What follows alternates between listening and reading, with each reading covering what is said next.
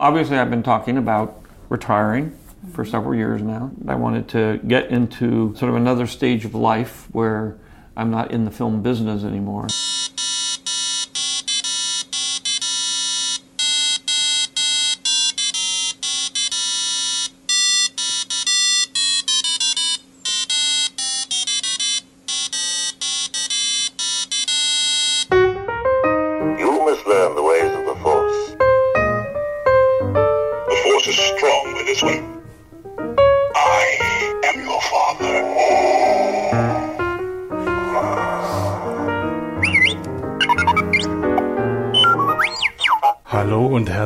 Willkommen beim 13. Mal Hurra Comics und bei mir sind ein Comicleben Hi. und Mike Hi. und das Kabel fliegt weg. Ja, was machen wir heute? Wir reden heute eigentlich über ganz viele News einfach nur. Wir arbeiten heute mal ein bisschen ab, was so liegen geblieben ist in letzter Zeit. Superman ist Blogger geworden, habe ich gehört. Ja, er hat beim Daily Planet grandios gekündigt und diesmal darf er dann Blogger werden nach seinen vielen anderen Berufen, die er schon im vorigen DC-Universum hatte. Wie viele Berufe hatte Superman eigentlich schon? Da musst du Mike fragen. Mike. Oh Gott, äh, unzählige. Also, ähm, weiß nicht. Cowboy, Stahlarbeiter, Cowboy. Äh, ja, so in alten 60, 15, 16 Jahre Comics, das hielt dann aber meist immer nur für eine Geschichte. Dann war der Status quo der alte wiederhergestellt. 1971 wechselte er vom, vom Printjournalisten zum Fernsehjournalisten. Das heißt erst mit kleiner Kamera und so Reportagen machen, dann später sogar zum Moderator hm, der Nachrichtensendungen. Was Sinn macht, wenn man eine Geheimidentität hat.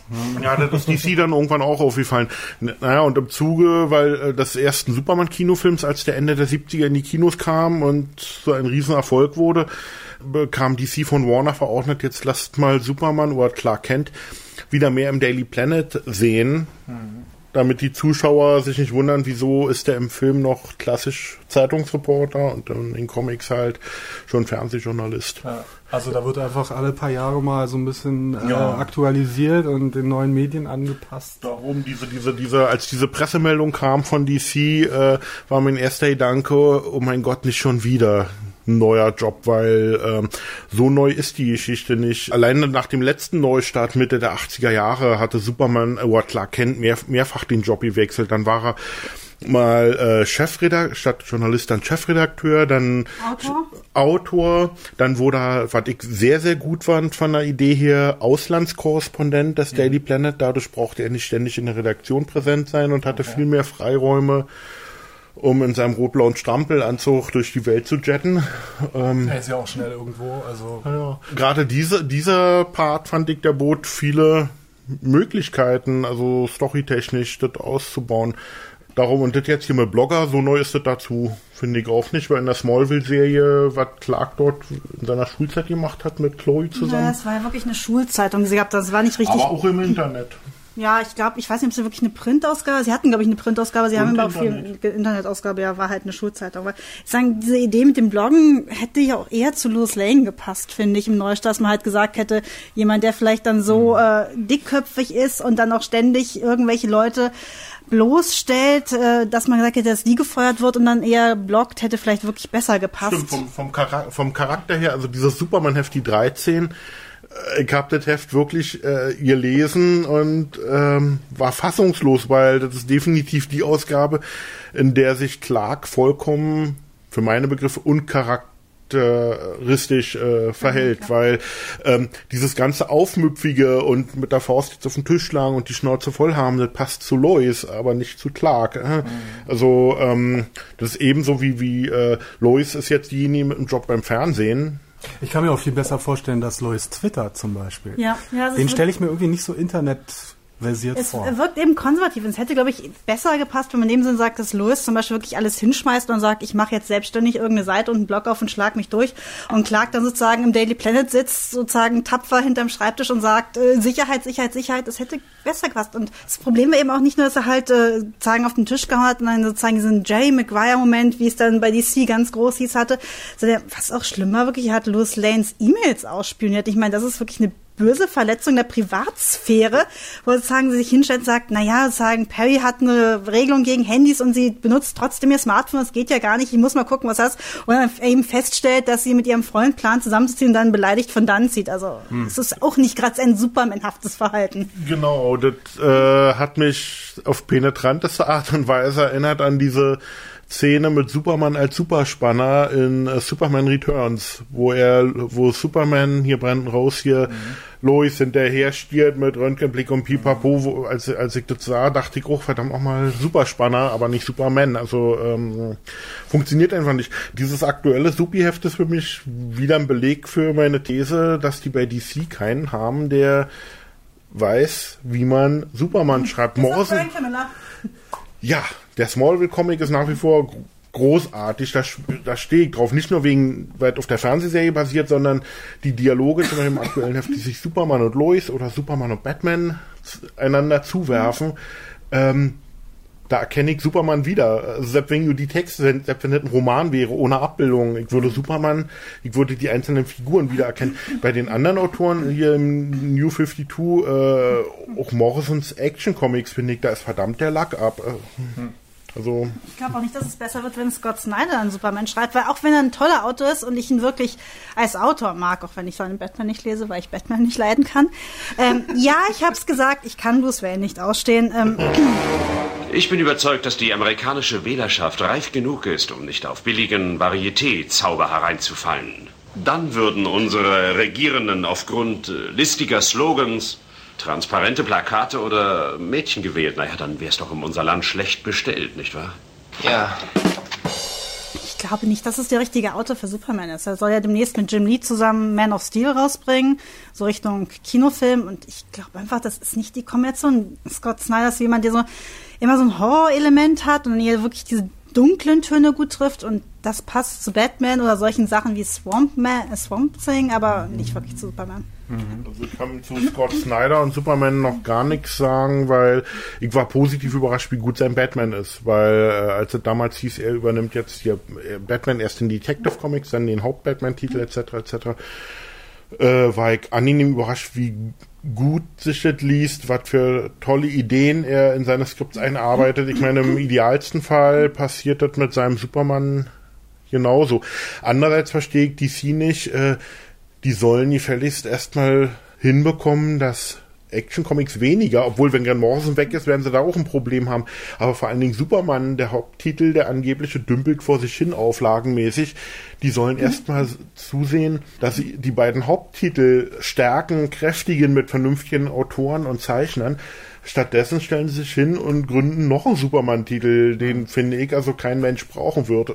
Das machen wir jetzt so wie bei Marvel mit den X-Men und Wolverine. 20 Titel für den gleichen Charakter, damit du gar nicht mehr weißt, was du lesen musst. Ja, ja. 20, so ungefähr 20 verschiedene Avengers-Titel, äh, wo kein, kein Mensch mehr durchblickt, in welcher Reihenfolge man das lesen muss. Also selbst, selbst habe ich jetzt letzte Woche äh, so im Internet auf einigen US-Seiten, auf denen ich mich häufig herumtreibe, wo ich mir die Besprechungen durchlese, weil ich kann unmöglich alles lesen. Was so veröffentlicht wird. Also begnüge ich mich bei dem einen oder anderen Titel auch mit den Rezensionen.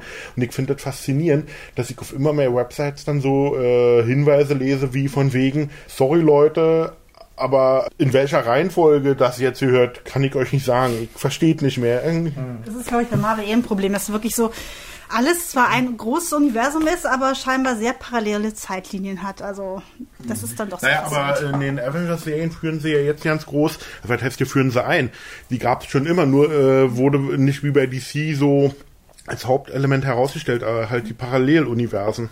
Äh, es gibt einen Avengers-Titel, frag mich bitte nicht welchen, aber da werden wohl die Parallelwelten ganz offensichtlich, die es bei Marvel gibt, eine Rolle spielen. Also so wie bei DC derzeit das jetzt hier DC-Universum ist, weiß ja nicht, welche Designation das Ding hat. Ah, dann gibt's ja noch Erde 2, Erde 3, bla bla bla. So, bei Marvel trägt die Haupterde halt die Nummerierung 616. Ja, ähm, auf jeden Fall. Damit verabschieden wir uns Zuschauern.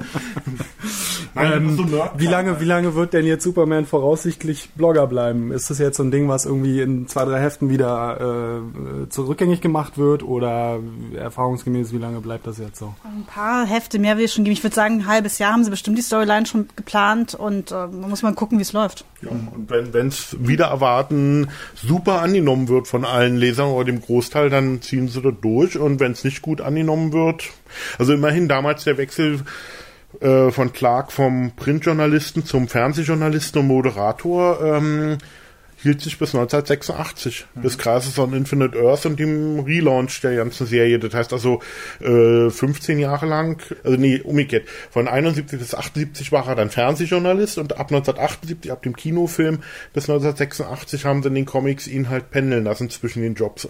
Also ich könnte mir auch vorstellen, dass sie es eine Weile durchziehen, einfach weil sie, glaube ich, nicht ganz wissen, was sie mit dieser Daily Planet Storyline machen sollen und so eben auch wunderbar die ganzen Leute weg haben und dann nur noch benutzen müssen, ich weiß nicht, so alle halbe Jahre mal, wenn sie irgendwas brauchen. Das wäre natürlich eine Möglichkeit, dass eben Und dann gibt's natürlich auch immer noch die Gerüchte, das hat wieder mit diesen endlosen Gerichtsverfahren und so zu tun, wo da die Erben von Siegel und Schuster, die mit der Entstehung der Figur überhaupt nichts zu tun hatten, was weiß ich, aber halt Kohle sehen wollen. Und solange das nicht endgültig geklärt ist, äh, kann DC das im allerschlimmsten Fall passieren, dass sie zum Beispiel die Rechte an den Sachen verlieren, die in der allerersten Action-Comics-Geschichte drin sind. Das heißt, das wäre zum Beispiel Lois Lane, das wären Teile des Kostüms von Superman, was zum Beispiel eventuell die Erklärung auch sein könnte, warum sie ihm da die rote Überhose weggenommen haben. Das, das kann eventuell halt auch eine Rolle mitspielen. Ich meine, DC hält sich da total bedeckt. Da gibt's auch Neuigkeiten bei den ähm, juristischen Auseinandersetzungen da. Ja, und zwar die Anwälte von Warner Brothers, äh, DC Comics gehört halt zum Warner-Konzern, die haben vor Gericht zumindest einen Teilerfolg erzielt, nämlich äh, die Alleinerbin von Joe Schuster, also dem Zeichner, dem Originalzeichner von Superman. Jean Peavy heißt die Dame, die hatte sich Ende der 90er Jahre von Warner Brothers äh, äh, recht üppig bezahlen lassen, nämlich eine jährliche Pension oder Rente über 25.000 Dollar, die sich jährlich steigerte. Dann wurde sie krankenversichert und dann bekam sie irgendwelche Vergünstigungen. Auf jeden das Gericht hat jetzt entschieden, sie kann nicht zweimal für dieselbe Ware in Gänsefüßchen oder Leistung bezahlt werden, weil sie besaß, wie ich fand, die Unverschämtheit, nochmal vor Gericht zu gehen. Und äh, jetzt wollte sie die Rechte plötzlich wieder zurück oder noch mehr Kohle dafür. Und also im Falle Joe Schusters Erben sieht es wohl so aus, dass DC ähm, dort jetzt erstmal Ruhe hat. Äh, 2015 folgt dann der nächste Streich, dann werden, ich glaube, drei sind noch am Leben. Drei der Erben von Jerry Siegel. Einer ist, glaube ich, nur angeheiratete, zwei andere sind irgendwelche Nichten, Neffen, Anverwandte, äh, die ebenfalls geklagt haben. Also, und so geht das Spiel immer so, und so geht das Spielchen immer so weiter. Das Problem ist halt, erst in dem Moment, wo das Gericht jetzt gesagt hat, zumindest dieser 50 Prozent, diese eine Hälfte von Superman ist euch sicher. Ist in dem Moment haben sie jetzt äh, sozusagen Planungssicherheit bekommen für die nächsten paar Jahre, was neue Kinofilme, Fernsehserien etc. betrifft, weil vorher war das alles in der Schwebe. Hätte die Gericht jetzt gesagt, ihr verliert die Rechte komplett, dann wäre der nächste Superman-Film eventuell der letzte geworden. Also Okay. das ist das ganze Geheimnis. Wie geht's denn weiter mit den mit Superman und den ganzen schönen 52 Du meinst jetzt inhaltlich oder verkaufstechnisch? beides. Inhaltlich äh, läuft alle darauf hinaus, dass ähm, zum Beispiel seine ach so heiße Affäre mit Wonder Woman äh, tatsächlich nur in den Heften der Justice League gezeigt werden wird. Nicht aber in Wonder Woman und auch nicht in den Superman-Serien, was ich irgendwie interessant und bezeichnet finde. Und ein bisschen fassungslos macht das mich auch. Also so viel zum Thema.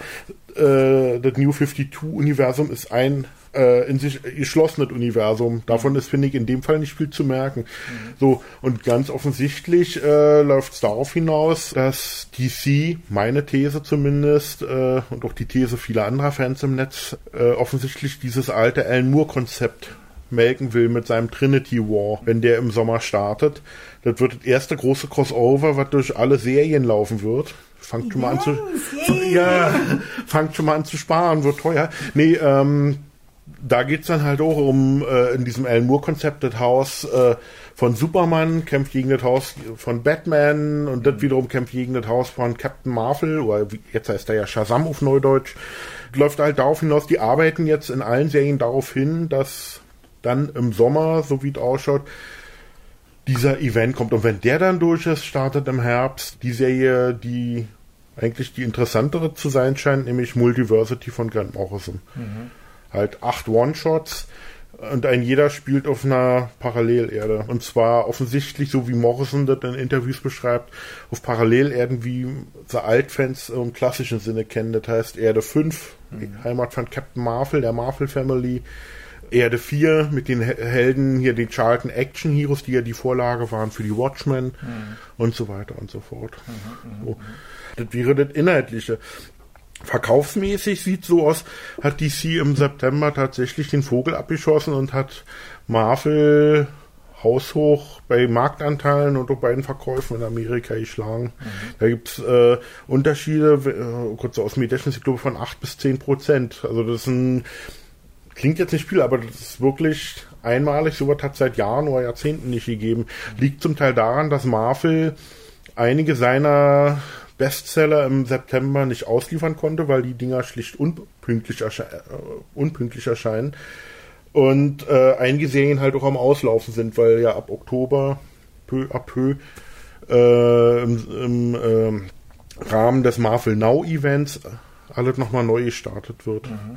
Auf jeden Fall im September waren neun von zehn Top Ten Heften DC-Titel. Mhm. Wow. Ja. Aquaman, also die bei DC, ich habe ein Interview gelesen mit jemandem, der für den Verkauf dort zuständig ist. Äh, der meinte dann, Aquaman, äh, ein Monat, in dem sich Aquaman wieder mal besser verkauft als Wolverine, ist immer ein guter Monat. Also so, so große Probleme, die ich inzwischen habe, inhaltlich mit den New 52s, aber erfolgreich sind sie. Also die Verkäufe, das mhm. läuft im Unfug also ganz wunderbar. Hm. Und demnächst werden sie auch noch ganz viele Variant-Cover verkaufen. Oh, ja. Oh, welche von mir?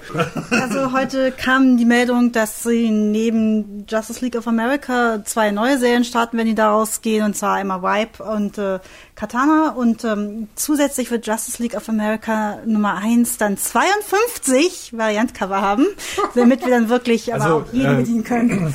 Wir reden hier von 52 mal das gleiche Heft mit einem anderen Cover, nur ja, genau. um genau. das nochmal ganz klar genau, zu machen. also gleicher Inhalt, neues Cover.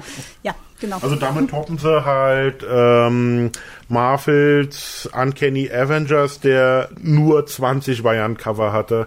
Ja. Und das wiederum war ja Marvels Antwort auf Image Comics uh, Walking Dead Nummer 100, der ungefähr 15 Variant-Cover hatte. Sind das wirklich Reaktionen aufeinander? Äh, so deutlich das. Also, also, also Marvel hatte tatsächlich äh, in internen Kommunikationen diese so, so, so, so Newsletter und so diese äh, verschicken an Händler ähm, per E-Mail rumgetönt, äh, sie erwarten, oh Gott, was hatten sie avisiert? Mindestens 400.000 Stück von Uncanny Avengers Nummer 1 äh, an in den Handel zu bringen, weil Walking Dead mit seinen 15 Covern nur 380.000 hatte. Mhm. So tatsächlich sind es bei Uncanny Avengers ich glaube ungefähr 300.000 Stück geworden. Also äh, muss man sich mal reinziehen, obwohl mehr, äh, 25% mehr Varianten, ist die Auflage trotzdem nicht höher, sondern ist niedriger. Also, also ich, ich empfehle den Kunden immer, äh, sofern die Varianten für uns verfügbar sind, sucht euch den aus, der euch wirklich gefällt, weil von eurem Lieblingszeichner ist oder weil, weil euch das Motiv gefällt, aber um Himmels Willen macht nicht den Fehler und kauft die Hefte, weil ihr denkt, die werden irgendwann mal irrsinnig wertvoll. Mhm. Die wenigsten dieser Cover werden irgendwann mal wertvoll. Man muss, da muss man erstmal jemanden finden, der ja, im Grunde genommen so eine Schugge ist, da so viel Geld für hinzublättern. Die einzigen guten Variant-Cover sind ja eh die Marvel Babies von Scotty Young.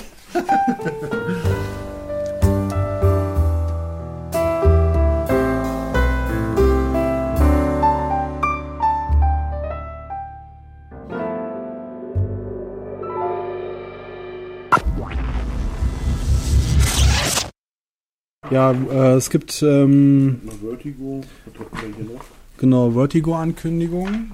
Was ja, gibt's da zu vermelden? Bei, naja, äh, das wurde auf der New York Comic Con halt angekündigt von äh, DC auf dem Vertigo Panel. Zwei neue Serien, wobei, oh Gott, eine eine Ongoing und eins wohl eine Limited-Serie sein wird. Das eine ähm, nennt sich Wake, stammt von Scott Snyder und Sean Murphy. Und die andere Serie äh, stammt von Jeff Lemire und äh, nennt sich, äh, oh Gott, Trillium. Eine von beiden ist eine Science-Fiction-Serie, da jetzt muss ziemlich schräg sein, äh, wohl um die Beziehung zwischen, bisschen, muss eine Art Zeitreisegeschichte sein oder so. Geht, geht um eine, eine ähm, ah ja, so war Im Originaltext war die Rede von einer ungewöhnlichen Romanze zwischen einer Botanikerin im Jahr 3797 und einem Abenteurer und Entdecker namens William Pike im Jahr 1921. Also Okay. und wie diese Romanze funktionieren soll, also meiner Meinung nach, das muss halt eine Zeitreise sein oder so. Also beide Ankündigungen klangen auch in Details wirklich sehr interessant. Tolle Zeichner, tolle Autoren. Nur ähm, Bully merkt, kommt alles so ein bisschen spät und ist auch ein bisschen wenig. Also äh, der Vertical Label vor fünf Jahren war da wesentlich ähm, ja, üppiger hm, mit Titeln und so ausgestattet. Liest ihr noch irgendwas von Vertigo? Saucer Country im Moment, obwohl ich da ein bisschen hinterherhinke. Das ist von Paul Corn- Cornell, der eigentlich ein toller Autor ist. Der hatte jetzt Demon Knights bei DC New 52 geschrieben und vorher Stormwatch und wird dann bei erst ist bei Stormwatch ausgestiegen, jetzt demnächst bei Demon Knights. Saucer Country schreibt er noch und ähm, ja, das war eigentlich recht amüsant. So eine, wie hat's gesagt, Mischung aus West Wing und Akte X. Das heißt, es geht um eine Präsidentschaftskandidatin, wohlgemerkt. Interessanterweise auch noch geschieden und Latino und äh, die wird von Aliens entführt und meint deswegen, sie muss jetzt unbedingt ins Weiße Haus, um die große Invasion aufzuhalten. Das ist auch die einzige Serie, die ich noch lese, wobei ich aus den Heften schon vor einigen Wochen ausgestiegen bin. Ähm, ich warte jetzt auf das Paperback. Das kommt jetzt dieser Tage, oder ist vielleicht ja schon draußen. Äh, das ist eine Serie, die ich definitiv im Sammelband lesen werde. Oder im Graphic Novel Format, sagt man ja jetzt dazu. Gut, das wurde jetzt auf der New York Con verkündet. Genau. Und, Neben äh, vielen anderen schönen Dingen. Ja, davon habe ich dann mal nur was im Internet mitbekommen, obwohl ich da war. Ja, du warst nämlich auf der Con, du warst auf der New York Con. Ja, genau. Während ich dann rumgerannt bin und nach Zeichnen Ausschau gehalten habe, um mir Sachen signieren zu lassen, hat, gab es dann lauter Ankündigungen. Ich glaube, so die größte war dann, dass Shield angekündigt wurde, die neue Marvel-Serie, die bei ABC laufen wird, äh, wo Joss Whedon und Joss Whedon, Entschuldigung, Joss Whedon ähm, mitproduzieren wird. Er wird den ähm, Pilotfilm schreiben und dann wird sein Bruder zusammen mit äh, der Schwägerin von Joss Whedon ähm, das Ganze dann auch leiten. Und die größte Ankündigung war nun, dass Agent Coulson, den sie ja in Avengers brutal niedergemetzelt haben, dann jetzt die Hauptfigur sein wird. Das wird so eine der größten. Von den Toten wieder auferstanden. Ne? Es gibt ja auch die These, dass es vielleicht sogar vorher spielt, vor Avengers, das weiß man halt nicht. Obwohl ich vermute mal, sie werden ihn irgendwie ausgraben und das eben dann sozusagen als Wiedergutmachung. Ja, mich würde aber trotzdem mal interessieren, ob äh, das der Grund war, warum äh, sie in fast allen Ländern dieser Welt äh, die Blu-rays und die DVDs äh, vom Avengers Kinofilm halt zensiert haben. Halt genau die Szene, wo er stirbt. Mhm. haben wir ja letztes Mal schon Also Disney behauptet ja steif und fest, das war keine Zensur, sondern eine Bearbeitung. Also Aber- dazu kann ich ja sagen, es gab ja diese Diskussion, ich habe da noch mal wirklich Berichte darüber gelesen, weil Coulson auch einer meiner Lieblingscharaktere war, ob er nun tot ist oder nicht. Und sie meinten, selbst wenn das, ähm, also da jetzt dieses Schwert durch ihn durchgedrungen ist, meinten, er konnte halt noch atmen, das heißt, die Lunge war nicht verletzt, äh, er hat nicht stark genug geblutet, dass das Herz oder die Aorta verletzt war, also dementsprechend meinen sie, selbst äh, mit Schwert einmal komplett durch die Brust durch, durfte es eigentlich keine so schwere Verletzung gewesen sein, dass er wirklich gestorben wäre. Also ich fand seine Figur auch äh, mit die sympathischste in dem Kinofilm von allen Charakteren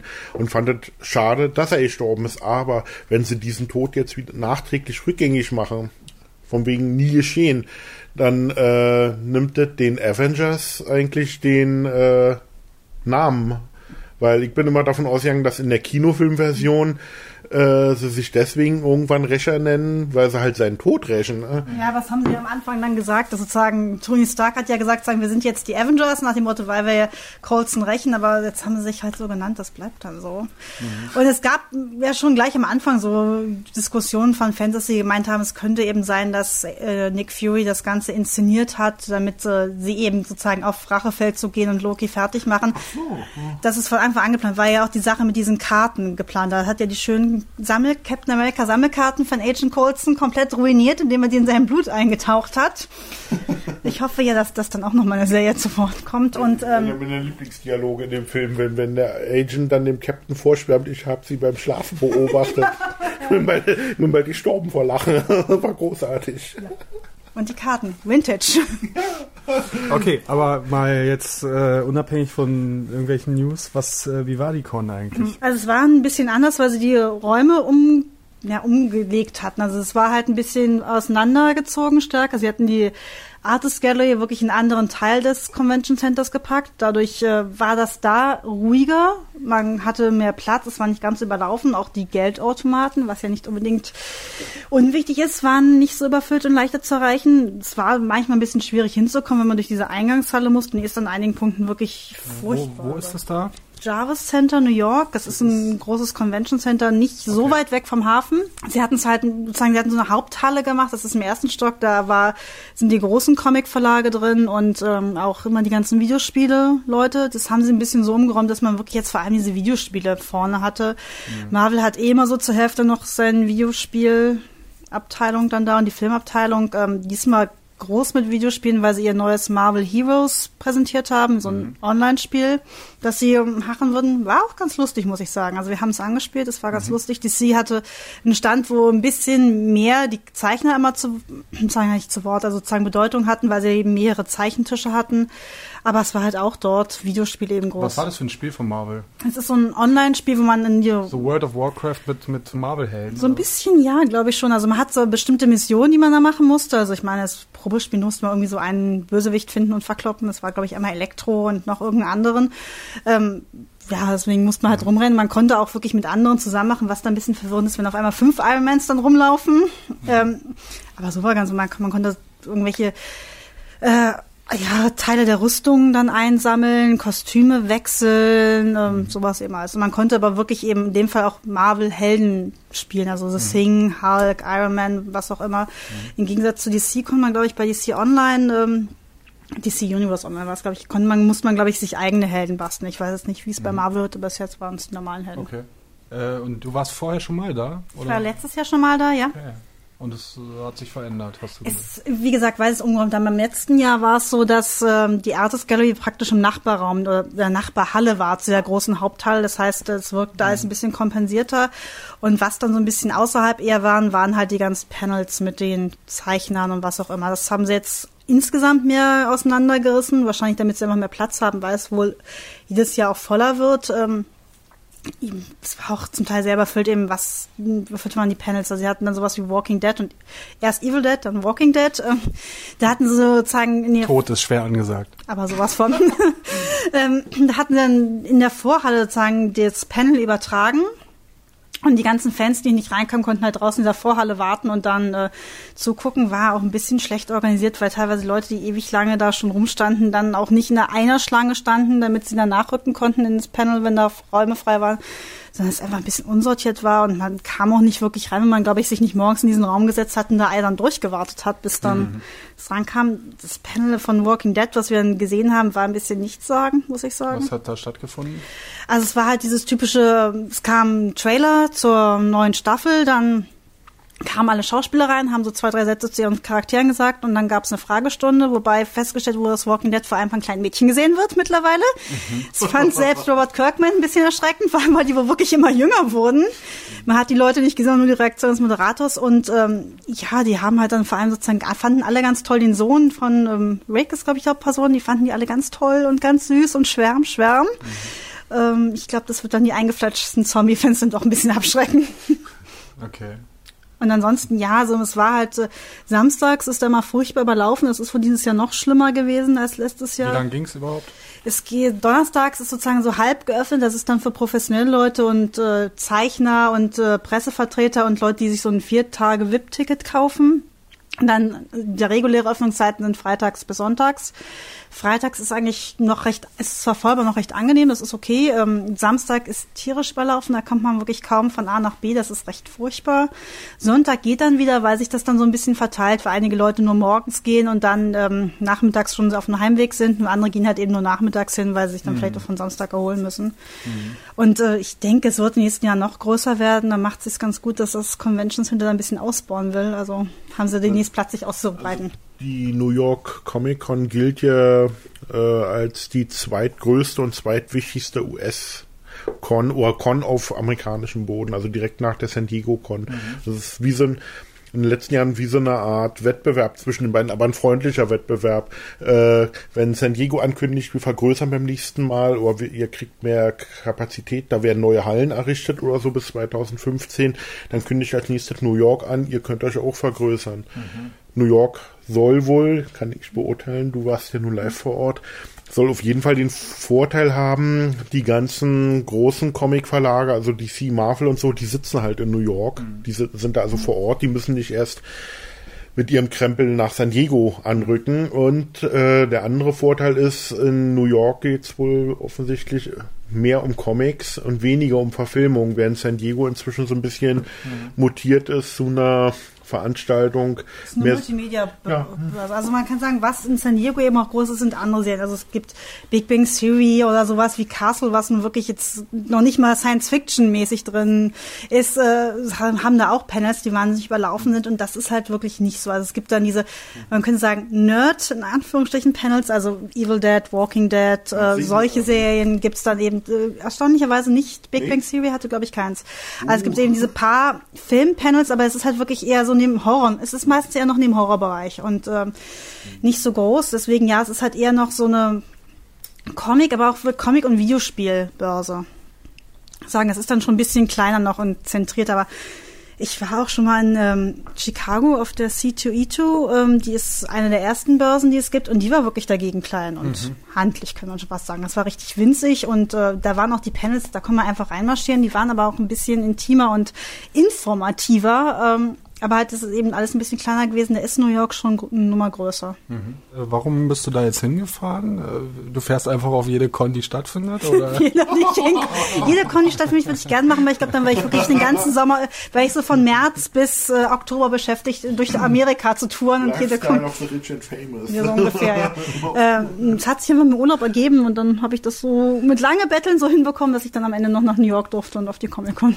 Aber du hattest jetzt nicht irgendwie was, einen bestimmten Anlass, dass du irgendjemand da sehen wolltest oder Also es gibt in New York eigentlich immer genügend Zeichner, die man sehen kann. Es ist halt, weil es doch die zweitgrößte ist, Zeichner gibt es da jede Menge. Es war jetzt nicht, dass ich gesagt habe, hm. ich muss da hin, weil ich wollte hm. generell einfach hin. Es gab dann jede Menge Zeichner, ich habe. Unter anderem Amy Reader, die Halloween Eve draußen hatte, die wollte ich gerne sehen, vor allem, weil ich auch von ihr eine Commission bekommen habe. Ähm, wir waren noch da, ähm, Amanda Connor ist eigentlich jedes Mal da und auch wirklich toll zu sehen. Die kümmert sich auch super um Fans, redet lange mit ihnen. Das ist dann auch eigentlich immer schon Spaß, schon allein daneben zu stehen du und sie anzugucken. Du hast ja auch tolles Artwork mit, mitgebracht. Ja. da drüben, also ich bin voller, mein Neid wird dir ewig hinterher schleichen. Vor allen Dingen für diesen super Smallville-Cartoon mit der Ziege und den roten Shorts.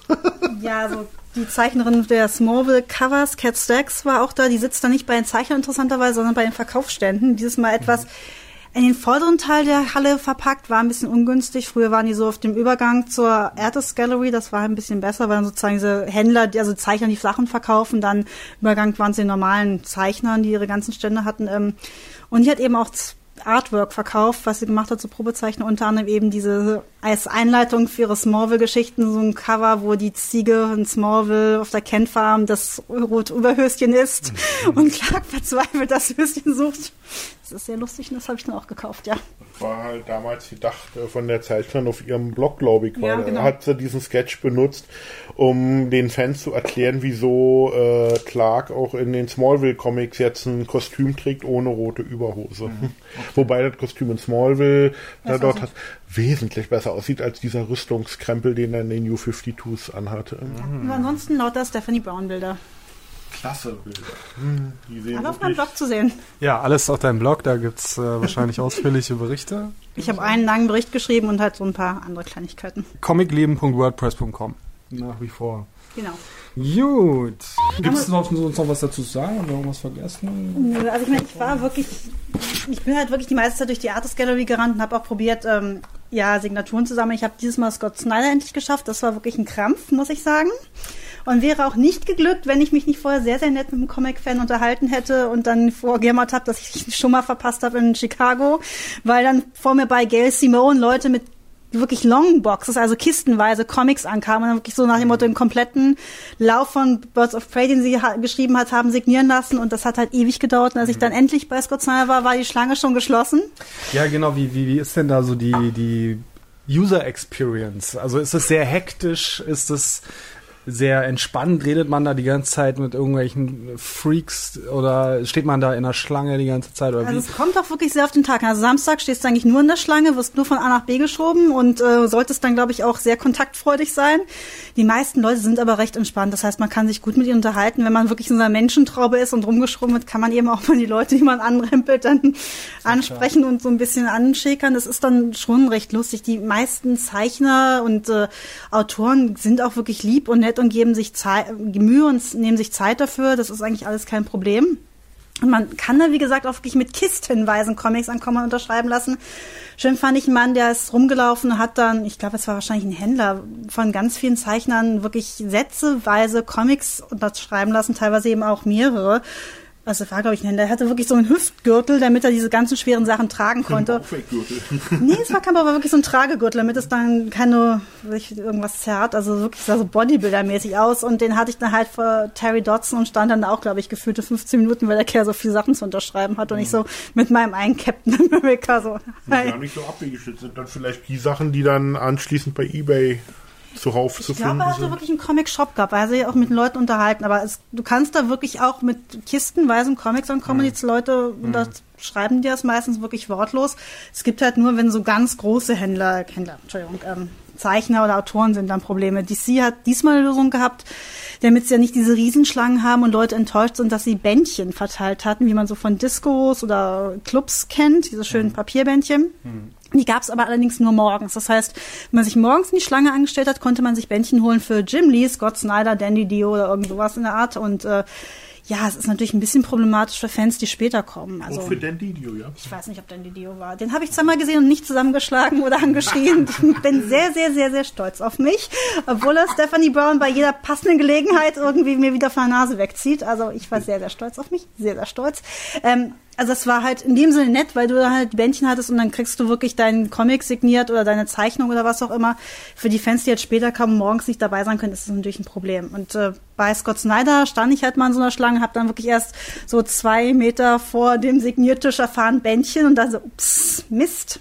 Bin halt enttäuscht wieder rausgegangen und das Mädel von mir meint dann halt, äh, gib mir schnell deinen Comic, ich lasse es auch für dich mitsignieren, sozusagen, weil wir uns so nett unterhalten haben. Es tat dir halt leid, dass ich den in Chicago verpasst habe. Das ist natürlich klasse. Sowas äh, ist kollegial. Das ist kollegial, also die Fans sind da auch wirklich nett. Ich habe in Chicago auch mal meine Jacke auf dem Stuhl vergessen, als wir da in so einer Essecke saßen. Das gibt's äh, in den kleineren Konzerts eben das auch nicht ein Problem, Platz zum Essen und zum Trinken zu finden. Und die hing dann wirklich auch noch, als wir aus dem Panel 15 Minuten später kamen und dann sagten, oh Gott, die Jacke. Und äh, der Tisch war leer und die Leute dachten, da sitzt noch jemand. Also das ist normalerweise so, dass die Fans auch recht nett sind. Ich sagen, je größer so eine Con ist, desto anonymer wird es dann, desto größer ist auch die Chance, dass hier irgendwas geklaut wird oder man nicht anderen mit, aber sonst ist es eigentlich Ja, besser. und wer Geld für 52 Variant-Cover hat, muss vielleicht auch keine Jacke klauen. Ja, also muss auch sagen, Con-Preise gibt's doch. Also es gab dann von ein paar, ich, was weiß ich, glaube Justice League 13, der gerade rauskam, wo Wonder Woman und Superman auf dem Cover knutschen, die gab's da auch in verschiedenen. Zwölf, genau, die gab's da auch in verschiedenen Varianten-Covern und äh, die kostete da auch recht stattliche Preise, wo ich dachte, das muss man wirklich nicht zahlen. Ja, das gibt äh, diese Standardcover, der in kurzer Zeit ausverkauft war. Und äh, dann gab's vier Wochen später mit der Nummer 0 zusammen haben sie die ausgeliefert. Ein Second Printing, Neut-Cover von Jim Lee gezeichnet. Wieder Superman und Wonder Woman, nur dass die, glaube ich, die Position gewechselt haben. Also vorher war Superman der Top und Wonder Woman Bottom und bei dem Cover war es halt Es umgekehrt. gab immer so eine Variante, wo es sozusagen nur schwarz-weiß war, sowas. Also ich kann das Ach, das ist der, ja, das ist der Black and White Variante, ich weiß nicht, 1 zu 25 oder 1 Also zu die Waren 50. hatten da wirklich recht stattliche Preise und sowas. Also man kann eben auch wahnsinnig viel Zeug da kaufen. Da gibt es jede Menge Verkaufsstellen. Smell Like an Avenger gab's da, also Parfüm für den Avengers. Ich hätte mir fast irgendwas gekauft, ein paar von den rochen ganz gut. Die kann man, äh, Wie, Moment, wie riechen Avengers? Äh, irgendeiner hat nach Zitrone gerochen, das war sehr angenehm. Es gibt noch andere Marvel äh, äh, Parfüms beziehungsweise Rasierwasser, die äh, sind aber in Europa meines Wissens nach äh, dürfen die nicht verkauft worden, nicht importiert werden. Die waren im Previews-Katalog, diesem amerikanischen, diesem Hauptkatalog, der monatlich erscheint, zeitweilig auch abgebildet. Also so richtig so hier auch Wolverine. Äh, Cologne. also wenn du, wenn du, ja, wenn du stinken willst wie so ein Tier, wie, wie so ein Iltis, dann Ganz Wolverine. Viel Moschus. Oh no. Dein Gegenüber fängt an, sich sofort nackig zu machen, wenn er das riecht. Ja, und ansonsten kann ich sagen, es gibt natürlich bei den Cons auch wahnsinnig viele Leute, die wirklich ganz, ganz tolle Kostüme haben. Also das muss man wirklich loben. Es gibt dann auch, glaube ich, Leute, die spontan dann zu irgendwelchen Massenbildern äh, zusammenfinden, weil sie dann, was weiß ich, alle Avengers-Kostüme oder sowas haben. Das war dann auch schon ziemlich toll. Also und Zeichner eben auch und dann ist, kann man sagen, egal ob große Zeichner oder auch kleinere, die geben sich dann auch wirklich Mühe und reden mit Fans und geben Tipps. Das ist also als Comic-Fan schon ziemlich cool, auf sowas zu sein. Und weil sie eben auch wirklich nicht sagen, ein Heft signieren oder was weiß ich, ja, 20 Euro für ein Autogramm nehmen. Also es gibt auch bezahlbare Autogramme, aber eigentlich ist das nur bei normalen so, Sachen. So, so eine Spielchen kenne ich eigentlich so von Conventions, so, so Star Trek, Star Wars Conventions und ähnliches. Also wenn's, wenn das Hauptaugenmerk der Convention halt Film oder ein Film oder eine Fernsehserie ist, dass da dann die Schauspieler, äh, du kannst dann bei denen am Stand Fotos kaufen, verschiedene bieten sie an. Und äh, gegen Aufschlag kannst du dir das auch noch signieren lassen. Und davon leben die dann offensichtlich, Also weil sie ja sonst keine anderen Rollen mehr angeboten bekommen. Also es gab halt zum Beispiel, auch Carrie Fisher war da, das haben sie dann ganz groß angekündigt und äh, ich vermute mal, wenn man mit der dann ein Autogramm haben wollte, wird es dann was gekostet haben. Aber ich habe jetzt, ich habe danach jetzt auch nicht gesucht und nicht gesehen, deswegen weiß ich auch nicht, wie viel es kostet, aber normalerweise kostet das schon was. Eine Dann. tolle Autorin inzwischen. Ja. Was heißt die inzwischen? Seit Jahrzehnten eigentlich. Carrie Fisher, super Autorin und vor Also allem Buchautorin. Prinzessin Leia da äh, Schauspielerin. Genau, und vor allen Dingen auch in Hollywood eine be, seit Jahrzehnten eine begehrte, wie sagt man, äh, Skriptdoktorin. Das heißt, wenn ein Manuskript irgendwie echt, ja? nicht den richtigen Drive hat oder äh, irgendwas. Ja, genau. Sie überarbeitet das. Die hat auch für Lucasfilm, für die Young Indiana Jones Chronicles oder auch für richtig große Hollywood-Kinofilme, wo mir jetzt leider die Titel auf Anhieb nicht einfallen, aber sie hat für mehrere solcher Produktionen halt auch die Drehbücher umgearbeitet und so. Das ist also wirklich, die hat sich da ein zusätzliches Standbein geschaffen. Wenn man da Talent hat, ich meine, ist das natürlich dann, warum soll man das nicht Vor allen nutzen? Dingen, die Frau ist nicht auf den Mund gefallen. Wenn man ihre Auftritte sieht, damals noch in 17, 18 hier in Saturday Night Live oder so, also die ist, ähm, wie soll ich sagen, die trägt das Haare auf den Zähnen? Ja, irgendwie das Herz auf der Zunge oder, oder ich weiß nicht, wie ich es beschreiben soll, aber die ist Auch schlagfertig. Also ja schlagfertig und, und die hat so einen herrlichen Humor, der auch so ein bisschen unter die Gürtellinie zielt. Also ich weiß, Super. Irgendwann mal, erst kurz bevor die neuen Filme rauskamen, auch mal gefragt von irgendeiner Late-Night-Show, ob sie ja sozusagen mitspielen würde. meinte, naja, ich könnte ja höchstens meine eigene Mutter spielen, weil sie meint, ich bin jetzt etwas alt. Und dann gleich so die Gerüchte losgehen, wird sie sozusagen ihre Mutter spielen? Ich dachte so, Leute, nein, das wird sie Ja, nicht. aber, aber immerhin sind äh, immerhin ist sie und auch Mark Hamill, hier Luke Skywalker, äh, äh, den, den, den Mark Hamill, den gab's letzte Woche im Interview. Irgendein amerikanisches Magazin, irgendeine Zeitschrift hat den interviewt. Und dann hat er äh, gesagt, er und Carrie Fisher sind letztes Jahr von George Lucas zum Abendessen eingeladen worden. Die dachten, naja, der will mit ihnen über sein Rentnerdasein, was er ja geplant hatte, zu der Zeit sprechen. Stattdessen hat er sie eingeweiht, naja, 2015 drehen wir Star Wars, Dürft ihr eure Eltern spielen? Star Wars Episode 7. So, und äh, die mussten natürlich die Klappe halten. Was er ihnen wohl nicht gesagt hat, war, dass der Verkauf an Disney geplant ist, aber er hat ihnen, er hat sie darüber informiert. Wir drehen äh, Star Wars Episode 7. Seitdem ich das gelesen habe, frage ich mich jetzt die ganze Zeit, wieso erzählt der ausgerechnet den beiden das? Wenn da nicht was im Busch ist, Ich könnte mir aber vorstellen, wenn er sie vielleicht mag, dass er auch sagen wollte, es gibt sagen, vielleicht dann wieder für euch Einnahmequellen und vielleicht freut euch damit an, dass ihr vielleicht wieder auf Conventions eingeladen werdet, weil ich glaube, Harrison Potter ist das nicht wirklich nötig. Das werden sie ja sowieso. Nee, meine Hoffnung wäre, dass, dass wenn es das wäre das einzig Schöne an neuen Star Wars Filmen. Äh, in den Star Wars Filmen geht es ja in erster Linie um die Skywalker-Familie so. Und dann, ich fände das schön, wenn Luke vielleicht in so einer Rolle zu sehen wäre, wie, sagen wir mal, Obi-Wan in Episode 4. Oder von mir aus auch 5 und 6. Okay, Ob Moment, mir als Gespenst, aber wir auch müssen, wir müssen, glaube ich, einfach kurz, kurz sagen, ähm, was eigentlich jetzt die News ist. An dem Punkt weiß wahrscheinlich sowieso schon jeder, aber ähm, Disney hat Lucasfilm gekauft. Lucasfilm ist die Mike Produktionsfirma. hat das böse Lukas-Film gekauft. Ja, Lucasfilm ist die Produktionsfirma, die Star Wars gedreht hat und Indiana Jones und ähm, Willow und, äh, ganz- TX als sagt American Graffiti, äh, Labyrinth. Und zu der auch noch Unterbereiche gehören wie LucasArts, die äh, für Computerspiele wie Monkey Island und so Kram verantwortlich sind. Also da hängt sehr, sehr viel dran. Aber sie haben es schon hauptsächlich wegen Star Wars gekauft wahrscheinlich. Äh, ne? Disney hat inzwischen zugegeben in einem Interview, sie haben es nur wegen Star Wars gekauft. Der Rest äh, interessiert sie eigentlich nur nebenbei. Merchandising, Merchandising für alle. Ja, äh, äh, schön, dass du das gerade ansprichst, weil Merchandising, weil, weil Disney wird alle laufenden Lizenzverträge, die Lucasfilm am Laufen hatte mit anderen Firmen, äh, früher oder später auf den Prüfstand stellen und die Lizenzen eventuell neu vergeben an Firmen, die ihnen genehmer sind oder wo sie mehr Geld rausquetschen können. Im Extremfall könnte das bedeuten, also sehr, sehr wahrscheinlich, dass Star Wars Comics, die das über 20 Jahre lang super gemacht haben mit den Star Wars Comics, dass die die Lizenz verlieren und die Comic-Rechte dann an Marvel zurückfallen und äh, Also an sich selbst. Ja, genau. Das und heißt, ich kann in Zukunft dann endlich einen Torhammer zusammen mit einem Lichtschwert zum Disney Store kaufen. ich finde ich finde das lustig, ähm, ich habe im Netz nirgendwo, weder auf deutschsprachigen noch auf englischsprachigen Webseiten, ob auf Comic-Seiten, filmbezogenen Seiten, auf Star Wars-Fan-Seiten, ich habe nirgendwo wirklich nur, po also jetzt hundertprozentig positive Reaktionen von Fans auf diesen Deal und die Aussicht auf einen neuen Star Wars-Film gelesen. Dann die meisten äh, re reagieren entweder zurückhaltend oder mit so verhaltenem letzten Mal waren eben scheiße, dass man Ja, Gejaule. nee, also ich, ha- ich habe zum Beispiel ein Gespräch gehabt mit einem Kumpel, der, den, den kenne ich auch seit Jahrzehnten und auch, auch auf der Star Wars Schiene und so. Und der war vollkommen begeistert. Und ich habe ihm gesagt, meine, hast du den Verstand verloren? Und der, der meinte tatsächlich zu mir, ne, die haben doch auch Marvel gekauft und du siehst doch, wie toll die Marvel-Filme jetzt alle werden. ne? Also äh, ich habe das Gefühl, einige Leute verstehen die Zusammenhänge nicht so ganz. Ich glaube aber, dass bei einigen Leute, die sich wirklich nur für die Filme interessieren, dann eben hoffen, nachdem die letzten drei, ich weiß, die dritte soll ganz toll gewesen sein, im Gegensatz zu den ersten beiden, aber den habe ich nicht gesehen, weil sie Leias Mutter umgebracht haben, bevor sie eigentlich tot sein sollte. Ähm, jedenfalls, und zu Mark ich glaube, die hoffen einfach, dass die Filme dann besser werden, weil Ja, Avengers ich- und Co. ja genau. auch noch ganz gut waren und da machen sich nicht Gedanken um den ganzen Rest. Was interessiert mich Clone Wars, wenn ich einen Star Wars Film haben kann? Ja, aber Clone Wars ist, Clone Wars ist eine schöne Sache.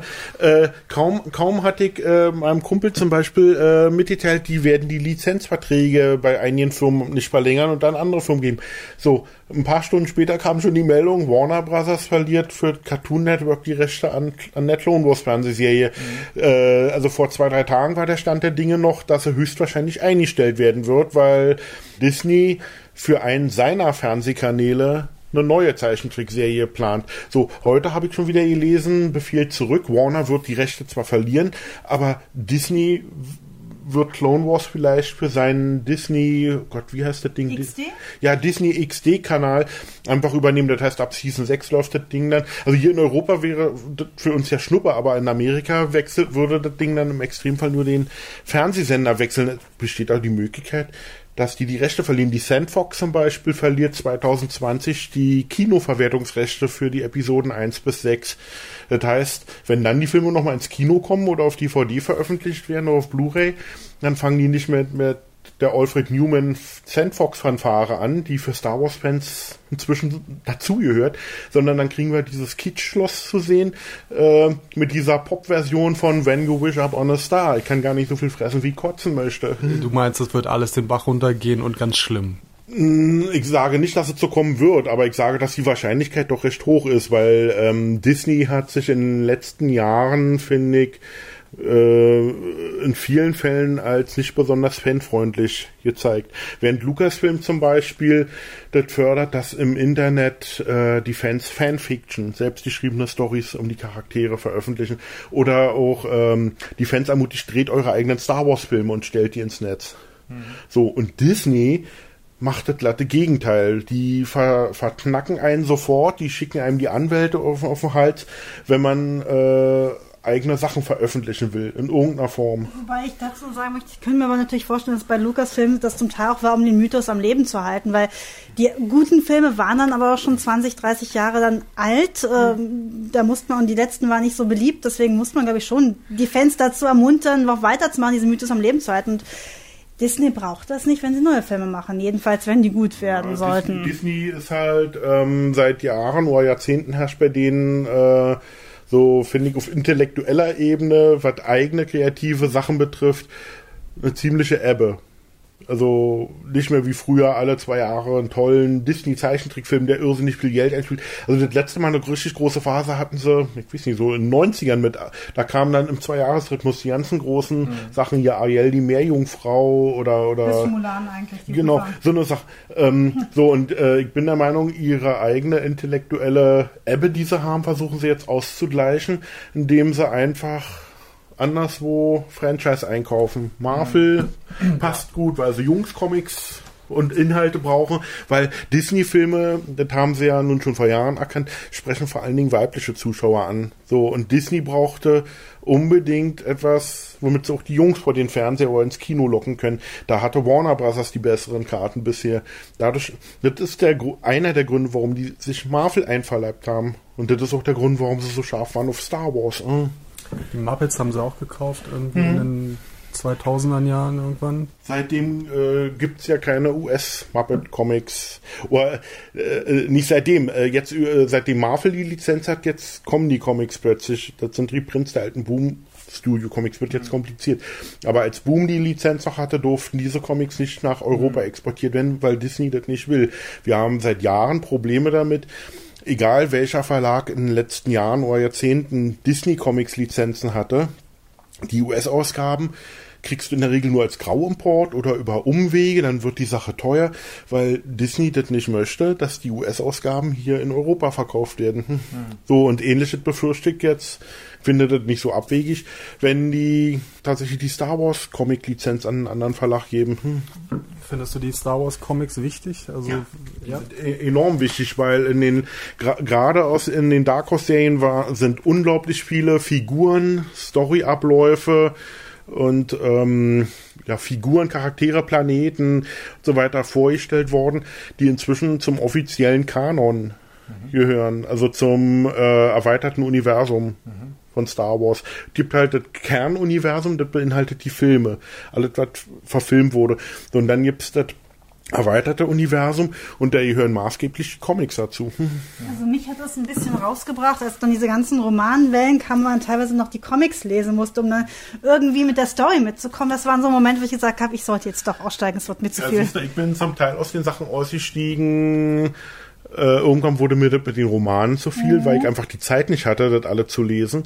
Und bei den Comics äh, machte Dark Horse seit einigen Jahren ja, ja ganz geschickt, dass die immer mehrere Serien nebeneinander laufen lassen. Ähm, meistens zeitlich limitiert für 20, 30, 40, 50 Hefte. Und eine, jede Serie ist in einer anderen Ära angesetzt.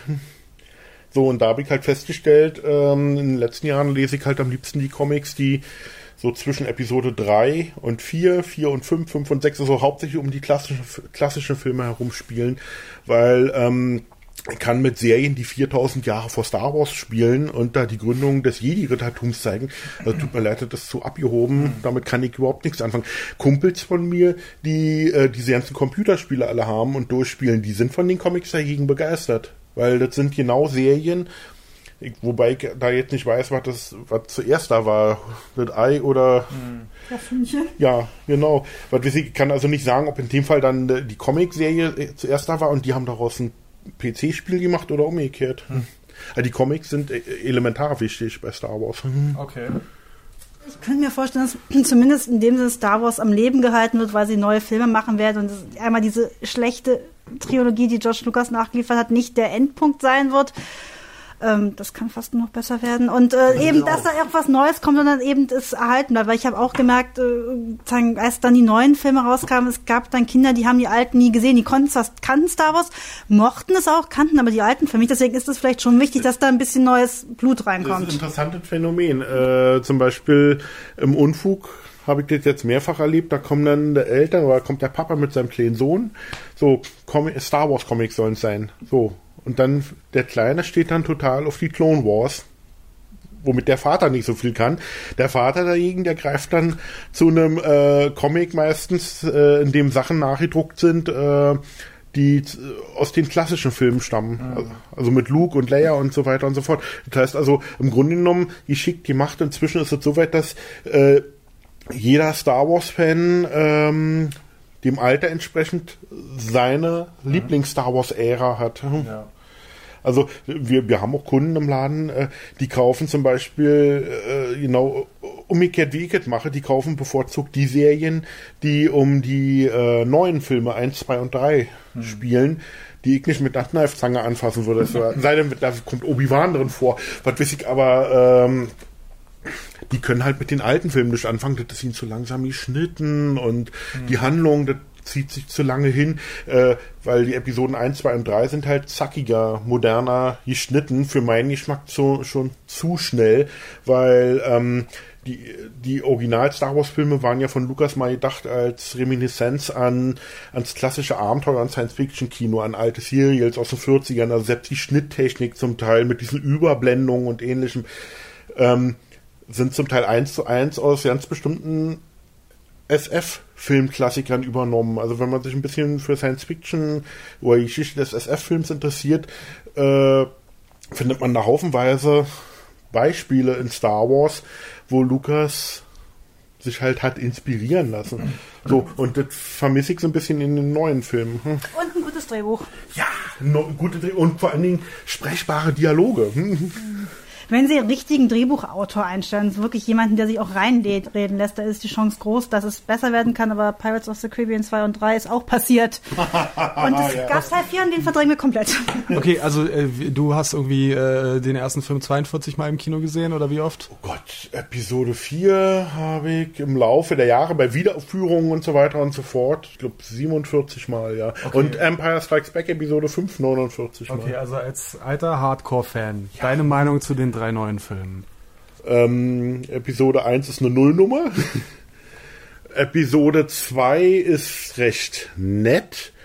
Kann man sich angucken, muss man aber nicht so. Und Episode 3 ist der einzige, der so halbwegs ein bisschen vom Niveau her an Episode 4, 5 und 6 mhm. rankommt. Also äh, ich bleibe dabei, Empire Strikes Back ist mit Abstand der beste Star Wars Film, den es gibt. Dicht gefolgt vom Originalfilm. Mhm. Und was befürchtest du, was Disney jetzt machen wird? Ähm, ich befürchte, dass die neuen Star Wars Filme werden so eine Mischung aus Episode 1 mit einem höheren Schuss Evox aus Episode 6. So, also Armeen von Jar Jar Binks. Ja, äh, äh, ich meine, es fängt ja schon damit an, äh, kann man seit kurzem auch im Internet sehen, erste Ausschnitte aus den Fernsehprogrammen, die Disney so anbietet. Also C3PO und R2D2 hatten in dieser Woche schon ihren ersten Gastauftritt in einer von diesen Seifenopern, die Disney produziert für Kinder. Mhm ähm, also so, so, wo, wo dann 10- bis 12-Jährige die Hauptrollen spielen, da tauchen dann plötzlich äh, die beiden Roboter auf und äh, die äh, 3PO unterhält sich mit den Kindern darüber, dass Disney jetzt ja Star Wars gekauft hat. Ich dachte, ich muss gleich in den Monitor kotzen. Also tut mir leid, ich finde das grauenhaft. Das passt einfach nicht. Es könnte dich ja vielleicht ein bisschen beruhigen, dass ähm, George Lucas noch mitredet. George ja. Lucas hat Episode 1 bis 3 verbrochen. Den haben die sich doch nur deswegen gesichert, damit sein Name auch weiterhin auf den Filmplakaten draufstehen kann, weil sie ganz genau wissen, äh, bestimmte Star Wars-Fans würden tatsächlich äh, nicht ins Kino gehen, sich einen Star Wars Film ansehen, wenn nicht der Name Lukas irgendwo auftaucht. Mhm. Ist nun mal so. Hm? Aber dann ist auch noch die Produzentin dabei, die äh, damals für Kathleen Kennedy. Kathleen Kennedy und die, die Frau halte ich für ganz patent. Die hat ja auch damals maßgeblich äh, bei mhm. den ersten Indiana Jones Filmen und so bei vielen Lucas bei und auch Jurassic Park. Genau und Spielberg Produktionen mitgewirkt. Ja, also das ähm, macht doch Hoffnung, oder? Ja, das macht Hoffnung. Was weiß ich, äh, äh, äh nur trotzdem ausgerechnet an Disney zu verkaufen, versteht nicht. Passt für mich auch nicht zusammen, muss ich, Ich ganz finde, es passt sagen. perfekt zusammen. Also ich, es würde passen zum Beispiel, will jetzt nicht hier anfangen wieder mit Warner Brothers, aber Warner Brothers, finde ich, haben mehr Jungsfilme, wenn man die Star Wars Sache mal so bezeichnen mag, mehr Jungsfilme im Angebot und äh, auch äh, entsprechend ausgerichtete Cartoon-Kanäle. Ich meine, Lucasfilm hat nicht ohne Grund äh, die Clone Wars Fernsehserie nicht mehr an die Fox oder andere Sender gegeben, sondern an Warner Brothers. Ich muss sagen, Warner Bros. ist aber auch die Serie, die jedes, jeden Superman-Film bis jetzt gegen die Wand gebracht hat, Green Lantern versammelt hat und bei Justice League auch nicht gerade hoffnungsfroh Das stimmt natürlich. Warner Brothers habe ich ja das Gefühl, kriegt äh, in puncto Verfilmung seiner eigenen verlagseigenen Helden oder so überhaupt nichts mehr auf die Reihe. Glaube ich auch bei Disney dachten sie, haben sie wirklich die Chance, die Filme rauszukriegen. Disney hat Avengers durchgedrückt, Disney wird auch Star Wars Das durchdrücken. hat Lukas tatsächlich auch im Interview gesagt. Da dachte ich, oh mein Gott, da hat der Mann leider recht. Was weiß ich, äh, äh, da fing Lukas an, äh, habe ich auch auf YouTube gesehen, wie so manch andere Interview, äh, was da irgendeinem US-Nachrichtensender gegeben hat. Da, da fing er an, äh, so ein bisschen so rumzuschwärmen hier von wegen, äh, Disney wäre perfekt, weil die würden ihre Sache in den letzten Jahren sehr gut machen. Die, dass sie Marvel gekauft haben, finde er hervorragend. Und dann hat er noch ein paar andere Beispiele genannt. Ich habe mir das so angehört und dachte, verdammt nochmal, der Mann hat leider recht. Nur trotzdem muss es mir als Fan nicht gefallen. The great thing about Disney, again, as we were saying before, is that you know it's between the parks and all the things they've got going. It's great that we have a chance probably to expand that, and uh, you know, there's lots and lots of opportunities at Disney that we wouldn't have at any other studio. There's huge opportunity given the tremendous success that Disney's had with Marvel and with Pixar, and now adding Lucasfilm to that. I think um, I think we couldn't be at a better home. Ja, aber ich glaube, sagen, filmtechnisch wird schon klappen. Wie gesagt, dass George Lucas mitmacht, ja, es ist nett aus nostalgischen Gründen, weil er einen Namen drauf hat, aber ich glaube, man hat sich da einfach nichts mehr reinreden lassen. Deswegen sind die neueren drei Teile einfach so gegen die Wand gefahren, weil da ein richtiger Drehbuchautor gefehlt hat. Und das ist jetzt nett, dass sie ein Konzept von ihm haben, was muss jetzt nichts heißen, dass er mitmacht, weil es kann eigentlich Uni nur besser. Ich finde es eigentlich sehr positiv, dass jetzt auch mal andere Leute Macht haben in diesem Franchise. Und Ja, na, äh, diese, äh, ich, ich weiß nicht, ob dir das bekannt ist, aber zum Beispiel bei Empire Strikes Back hat sich Lukas ja damals während der Dreharbeiten irgendwann war der Punkt ja wohl erreicht, wo sich so geärgert hat und aufgeregt hat, dass der Irving Kirschner einfach zu viele Sachen ganz anders umgesetzt hat, als wie Lukas sich das gewünscht hat. Dadurch ist der Film etwas düsterer geworden als alle anderen Star Wars Filme. Äh, Kirschner hat die Schauspieler auch improvisieren lassen.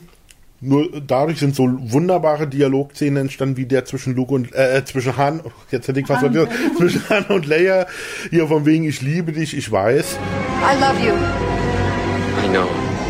weil im Originaldrehbuch von Lukas, was weiß ich, das hätte kein Mensch sprechen können, ohne dabei einen Lachanfall zu kriegen. So, so eine Sache. So, darum hat er ja dann für Return of the Jedi sich ganz bewusst einen Regisseur gesucht. Äh, das ist ja, gilt ja als offenes Geheimnis. Da gibt's auch x Artikel, da gibt's ja ein Buch drüber, Making of Return of the Jedi. Da kann man wunderbar nachlesen, wie Lukas regelmäßig dem, ähm, ach, wie hieß er?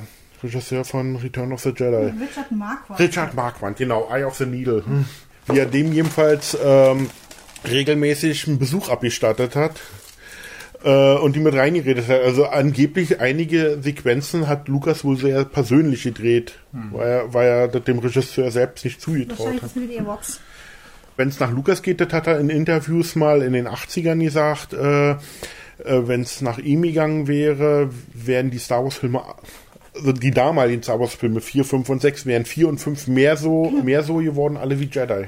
Halt kinderfreundlicher. Ihm waren äh, der Original Star Wars und Empire Strikes Back nicht kinderfreundlich genug. Das heißt also, aus Lukas Sicht offensichtlich äh, haben wir Fans damals alle den Fehler gemacht. Wir haben da offensichtlich äh, etwas gesehen, was Lukas so ja nicht gemeint hatte.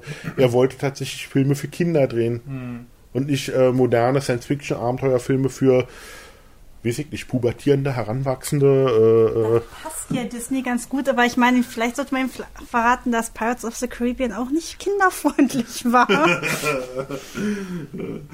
Interessant finde ich allerdings an der, an der Ankündigung von Disney, dass er nicht nur von den Episoden äh, 7, 8 und 9 reden, sondern im Anschluss daran noch von weiteren Star Wars Filmen, weil dann setzen sie offensichtlich das wäre fantastisch, dann setzen sie das Originalkonzept von Lukas um, weil ähm, Lukas hat damals, als Star Wars in die Kinos kam, Sommer 1977 dem amerikanischen Rolling Stone Magazine ein Interview gegeben. Und damals hat er schon gesagt, Star Wars ist in seiner Reihenfolge eigentlich der vierte Teil. Der nächste Film, den er drehen wird, da kam dann der Titel zum Vorstellen, Empire Strikes Back, wird Teil 5. Und angelegt ist seine Saga auf zwölf Episoden. Von, wo er, und er hat damals aber gesagt, er weiß aber nicht, ob er es schafft, alle zu verfilmen. Und die letzten drei, hat er gesagt, hätten mit der Hauptgeschichte nur noch bedingt zu tun, sondern wären eher so wie es Specials gedacht, in denen einzelne Charaktere oder Rassen im Mittelpunkt stehen. So, und jetzt Disneys Ankündigung von wegen, haha, wir drehen Episode 7, 8 und 9 und danach noch weitere Einzelfilme, klingt für mich, als hätte da jemand das Rolling Stone Interview von 77 gelesen. Wahrscheinlich hat George Lucas einfach das Konzept von 77 rausgeholt und gesagt, sie, 4 Milliarden. Ja, nur allzu üppig dürfte das Konzept von ihm ja nicht sein. Also sonst, sonst, so. sonst äh, würden sie nicht sagen, sie schreiben jetzt komplette Drehbücher für 7, 8 und 9. Also so viel scheint Lukas da nicht in petto zu haben. Ich glaube einfach auch, dass die letzten Filme nicht so gut funktioniert haben und Disney sich das schon angucken sagt, hat nicht so ganz funktioniert, das kriegen wir besser hin.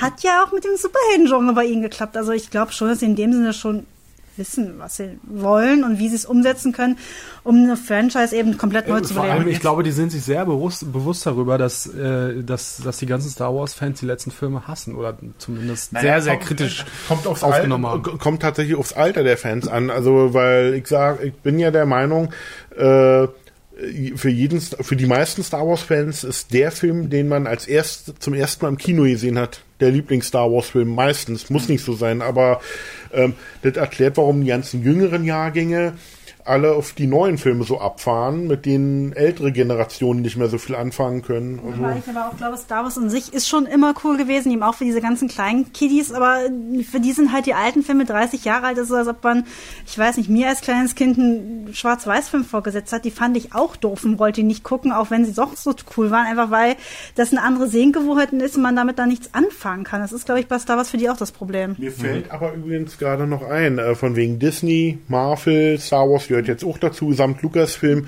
Äh, es eröffnen sich vollkommen neue Möglichkeiten. Äh, endlich kann eine Fortsetzung von Howard the Duck gedreht werden. War ja mal eine Lucas-Produktion irgendwie, also Lucas hat zumindest den Namen gegeben, wäre doch theoretisch jetzt möglich, oder? Jetzt musst du Howard the Duck erklären. Ach so, Howard the Duck war Marvels Version, im Grunde genommen, ich, ja, salopp ausgedrückt, Marvels Version von Donald Duck, aber das trifft es nicht. Im Gegenteil, Marvel hat damals ja so ja, nee, Blödsinn, Disney hat damals in den 70er Jahren Marvel so ja deswegen mit einem Anwalt gedroht, weil ihn Howard the Duck zu viel Ähnlichkeit mit Donald hatte.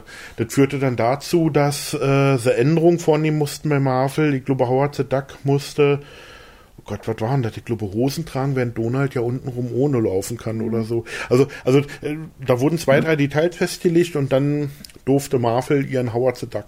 Also da gab es ein paar ganz großartige Realfilme. Live-Action äh, mit, mit so einer Ein, Riesenente. ein ganz großartigen. Across the sea of stars lies another world, a world almost exactly like ours. This is where he lives. He's 27 years old, single but searching. Favorite sports, windsurfing and Aikido. Favorite pastimes, cigars and sex. He has everything except fulfillment. And then one night, it happens.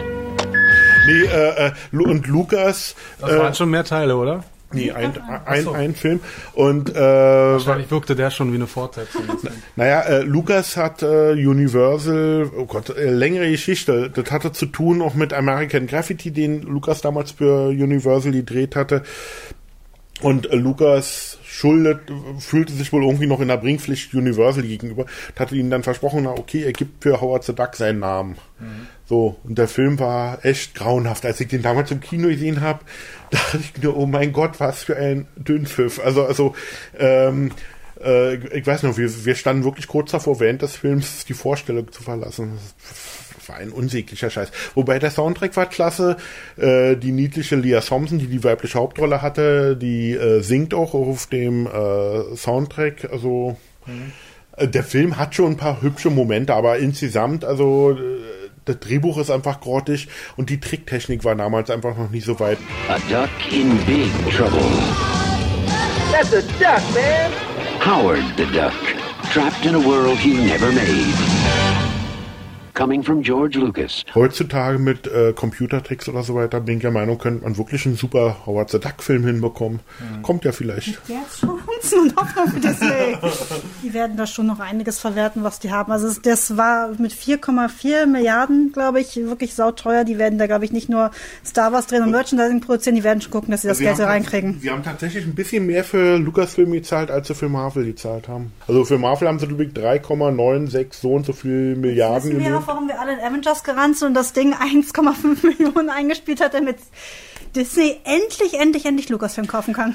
Jein, äh, ein Großteil der Kohle ist meines Wissens nachher ja nicht an Disney gegangen, sondern das mussten die gleich an Paramount durchüberweisen, Okay, also wir sind alle in damit wir einen neuen Star Trek-Film sehen können.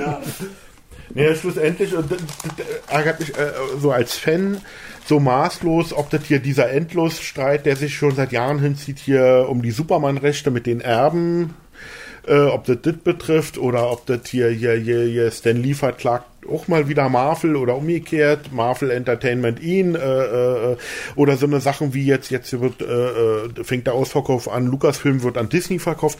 Also äh, das sind so die Momente, wo ich mir dann jedes Mal sage, verdammt nochmal, das sind, wundersch das sind wunderschöne fiktive Fluchtwelten, in die man sich, wenn man von der Arbeit kommt, so hineinstürzen kann, um abzuschalten. Ähm, aber äh, schlussendlich ist es nur Kommerz. Das ist Das nur, war es doch vorher auch schon. ja, aber, aber nicht so deutlich. Oder wenn es nicht so, so, so pe- penetrant überall durch die Me Medien geschliffen wird, was weiß ich, äh, äh, ich weiß nicht. Also ich nehme Star Wars auch die letzten zehn Jahre auch nur noch als riesen Kommerz-Franchise wahr. Also seit den neuen Filmen auf jeden Fall schon, es stimmt, ja. Ich pick, also ich picke mir die letzten Jahre, was Star Wars betrifft, äh, meine persönlichen Rosinen sozusagen heraus. Also äh, wenn ich sehe, ach, dieses Buch oder dieses Magazin oder diese eine Figur, die gefällt mir, so, dann lege ich mir die auch zu oder kaufe das, lese das, was auch immer. Aber das ist nicht mehr so wie noch in den 80ern oder 90er, bis Mitte der 90er etwa, wo ich krampfhaft versucht habe, alles zu Star Wars zu sammeln. Also ich hatte zum Schluss ein Zimmer bei mir in der Wohnung, das war von vorne bis hinten nur vollgestellt mit Star Wars Merchandise und Büchern und so. Ähm, das kann sich auch kein Mensch leisten. Ne? Inzwischen das, äh, ist halt eine, eine, eine eine Vermarktungsmaschine. Hm. ja. Ich warte ja eigentlich nur darauf, dass, dass Star Trek auf dieselbe Art und Weise zurückkommt. Äh, noch in den 90er Jahren war ja Star Trek, also konnte man, äh, war der halbe Previews-Katalog voll mit Star Trek Merchandise. Figürchen, Perücken, äh, Kirk, ja, sie arbeiten ja dran. Kirk, Kirk Colonge, da konntest du dich also Duften wie Kirk. äh, duften wie äh, Kirk, ja, ich glaube, das nannte sich dann so ja irgendwas mit Stud im, Wobei ich auch manchmal denke, bei den Comics habe ich, also zumindest bei DC und Marvel, so ein bisschen das Gefühl, es läuft ähnlich hinaus, weil es ja auch wirklich nur noch darum geht, dass sie Geld verdienen müssen, sich eben gegenseitig ausboten. Und dann jetzt entweder der eine macht Neustart, der andere muss Neustart machen, der eine macht 20 Varianten Cover, die nächste muss 52 machen, dass es auch wirklich nur noch darum geht und so ein bisschen habe ich das Gefühl, sie vergessen auch diese Fans drunter, was natürlich daran liegt, dass sie ihre ganz enge demografische Einheit haben, die sagen, ach, die müssen, was kommt mir wirklich was nur darum geht. Äh, weil, weil du jetzt zum Beispiel Marvel und DC und die Varianten nochmal genannt hast. Ich hatte bei DC in den letzten Jahren eigentlich immer das Gefühl, und wenn ich auf US-Retailer-Websites gehe, wo die sich so austauschen, äh, wurde das auch größtenteils bestätigt, dass DC immer ein bisschen langfristiger planen. Den jetzt nicht um den schnellen Profit, sondern den geht's um langfristig gut die Geschäftsbeziehung mit den Comic-Shops, so den Fans einen guten Draht zu haben und langfristig sich was aufzubauen. Wenn Marvel immer auf, auf die schnelle Mark aus ist. So. Und äh, wenn ich jetzt so eine Sachen hier mitbekomme, wie jetzt fängt DC an mit 52 Varianten, also ich weiß nicht, seit dem Neustart habe ich das Gefühl, reagier, äh, regieren bei DC mehr die Buchhalter als die Redakteure. Also Gefühl hatte ich eigentlich schon vor, aber ich glaube wirklich seit dem Neustart ist es dann generell die Firmenpolitik geworden, dass es sich wirklich, dass es kommerzieller wird. Also man merkt ja eben auch, dass sie bei vielen Verhaltensweisen darauf auslegen, dass sie einfach nur noch PR wollen, egal ob schlecht oder gut, und dass sie teilweise es auch darauf anlegen, Fans wirklich sauer zu machen, weil sie denken, es ist Riesenaufschrei, alle zeigen, beachten uns dann, in der Hoffnung, dass alles dann kaufen, aber dann vielleicht nicht beachten, dass sie dann ihre Fans, die ja nicht gerade mehr werden, weil sie so ein eingeschränktes äh, demografisches Feld haben, dann eher noch weniger werden. Weil wenn du Fans hast, wenn man von 18 bis 37 Jahren und dann wahrscheinlich sogar nur noch von 25 bis 37 40 vielleicht in Wirklichkeit eher. Ähm, und das, die, davon verärgerst du die Hälfte. Es wird nicht mehr Leute, die deine Comics der, kaufen. Der Rest der Fanbase baut sich innerhalb der nächsten Jahre biologisch ab. Dann sind wir wieder bei Walking Dead. Nee, aber ähm, äh, mir fällt dazu noch ein, äh, ich, ich, folge halt äh, der Website bzw. den Tweets von Phil Jimenez, das ist dieser äh, offen schwule äh, Zeichner und zum Teil auch Autor hier zum Beispiel Wonder Woman. Äh, also der macht sehr viel für DC, aber auch für Marvel. Und ähm, weil ich finde das immer recht interessant, der lebt halt in New York und gerade in letzter Zeit mit Sandy, diesem Wirbelsturm, mhm. Hurricane, äh, was er da so äh, getwittert hat, fand ich immer hoch aufschlussreich. Äh, der Witz ist nur, als äh, an dem Tag, als ähm, verkündet wurde, dass Disney Lucas aufgekauft hat, äh, kam von ihm ein Tweet, der las sich so äh, von wegen, dass Disney jetzt äh, es geschafft hat, in den letzten Jahren praktisch alle Franchises aufzukaufen, äh, die er als Kind mal geliebt oder vergöttert hat. Das ist auch so eine Sache, die nämlich mir so ein bisschen im Kopf herumschwirrt, äh, welches, äh, dass ich jetzt wirklich mal in mich gehen muss und mal überlegen muss, äh, welche Sachen gehören jetzt eigentlich inzwischen nicht zu Disney, die ich aus meiner Kindheit kenne. Also äh, ähm, naja, na, einer, einer hat äh, zurückgetwittert und, und hat, hat ihm geschrieben, naja, logisch wäre jetzt eigentlich nur, dass Disney jetzt als nächstes Warner Bros. kauft. Dann hätten sie eine Monopolstellung. Äh. Dann können wir doch endlich Superman vs. Spider-Man XXX Ja, genau. Wie schön, dass du den zufällig erwähnst. Das Crossover, der Crossover. Ja, das war eine sehr schöne Überleitung. Ja. Na, dann muss es auch noch schnell er erklären. Ähm, ach so, ne, das ist halt ähm, in der Reihe dieser oh Gott, Axel Braun Productions nennt sich das. Das ist ein amerikanischer Pornofilm-Label. Und deren erfolgreichster Film, mit dem haben die Tonnen an Kohle eingespielt, ähm, war halt äh, diese Porno-Parodie. Das ist wichtig, es muss immer das Wort Parodie im Titel drin vorkommen, weil sonst kriegen die Ärger mit den Anwälten. Die Handlung ist halt pornografisch. Das heißt also Batman zum Beispiel, Batman äh, XXX äh, ist aufgemacht wie die alte 60er Jahre Batman-Serie. Die haben sich sehr die Mühe gemacht, die Kostümdesigner der alten Show ähm, wieder aufzutreiben. Äh, wenn die Bösewichter zu sehen sind, wird die Kamera angeschrägt gezeigt. Also, also Sehr und, liebevoll gestaltet. Ja, mit un unglaublich viel Liebe zum Detail gemacht. Also, ähm, wenn man jetzt die äh, Pornosequenzen mal außen vor lässt oder ausblendet, äh, ist das Ding so gedreht, man könnte fast denken, dass das, ja. was die dreht hat, aus den 60ern. Ja. Auf jeden Fall, und weil das Ding so erfolgreich war, folgten halt noch weitere Produktionen. Spider-Man XXX, Avengers XXX, ähm, wobei das Interessante ist, dass diese Porno-Versionen finde ich, näher an der Comic-Vorlage dran sind als diese Multimillion-Dollar-Produktion. Das heißt, in Avengers XXX sieht man Hawkeye, Black Widow, äh, Iron Man in Kostümen, die tatsächlich aussehen wie die Comic-Kostüme. Mhm. Also nicht redesigned oder neu designt mhm. für äh, die Kinoauswertung. Mhm. Und ja, und dann sind halt ein paar mhm. Adult-Szenen drin. Auf jeden Fall und jetzt. Also irgendwann alle mal miteinander. Genau.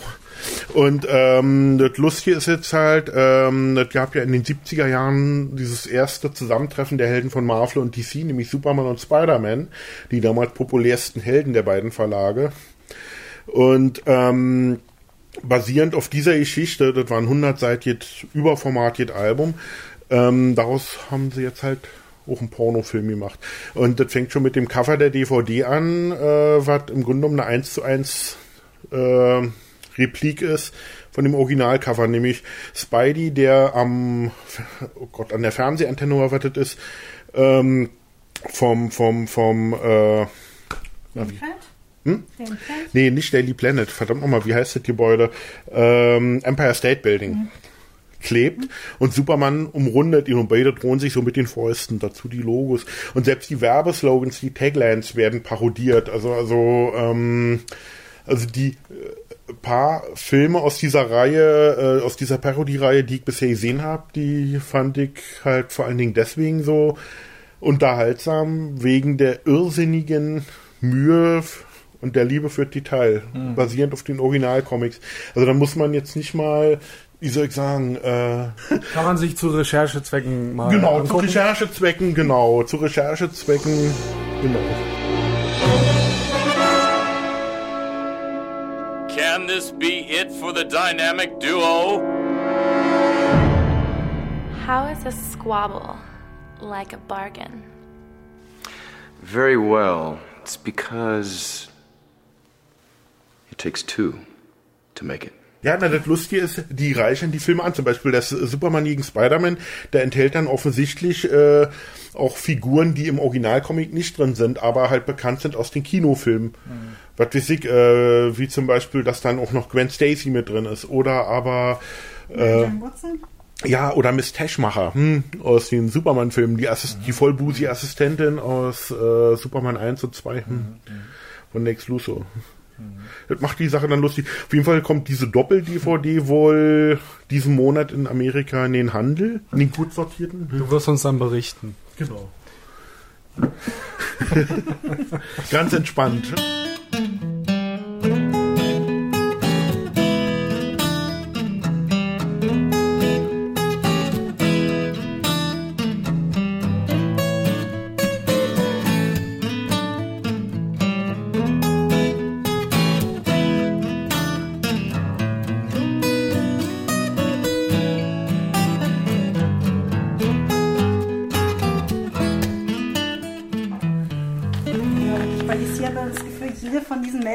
Wo du denkst, es kommt vor, als ob es so ständig 1. April wäre. Aber- aber von die- 52 Meldungen bis zu, wir machen einen Justice League-Film 2005, du denkst, ja klar, ich meine, vor allem muss den DC-Plan 2015 Justice League rauszubringen. Das heißt, sie treten an gegen Avengers und gegen Star Wars. Geile Idee.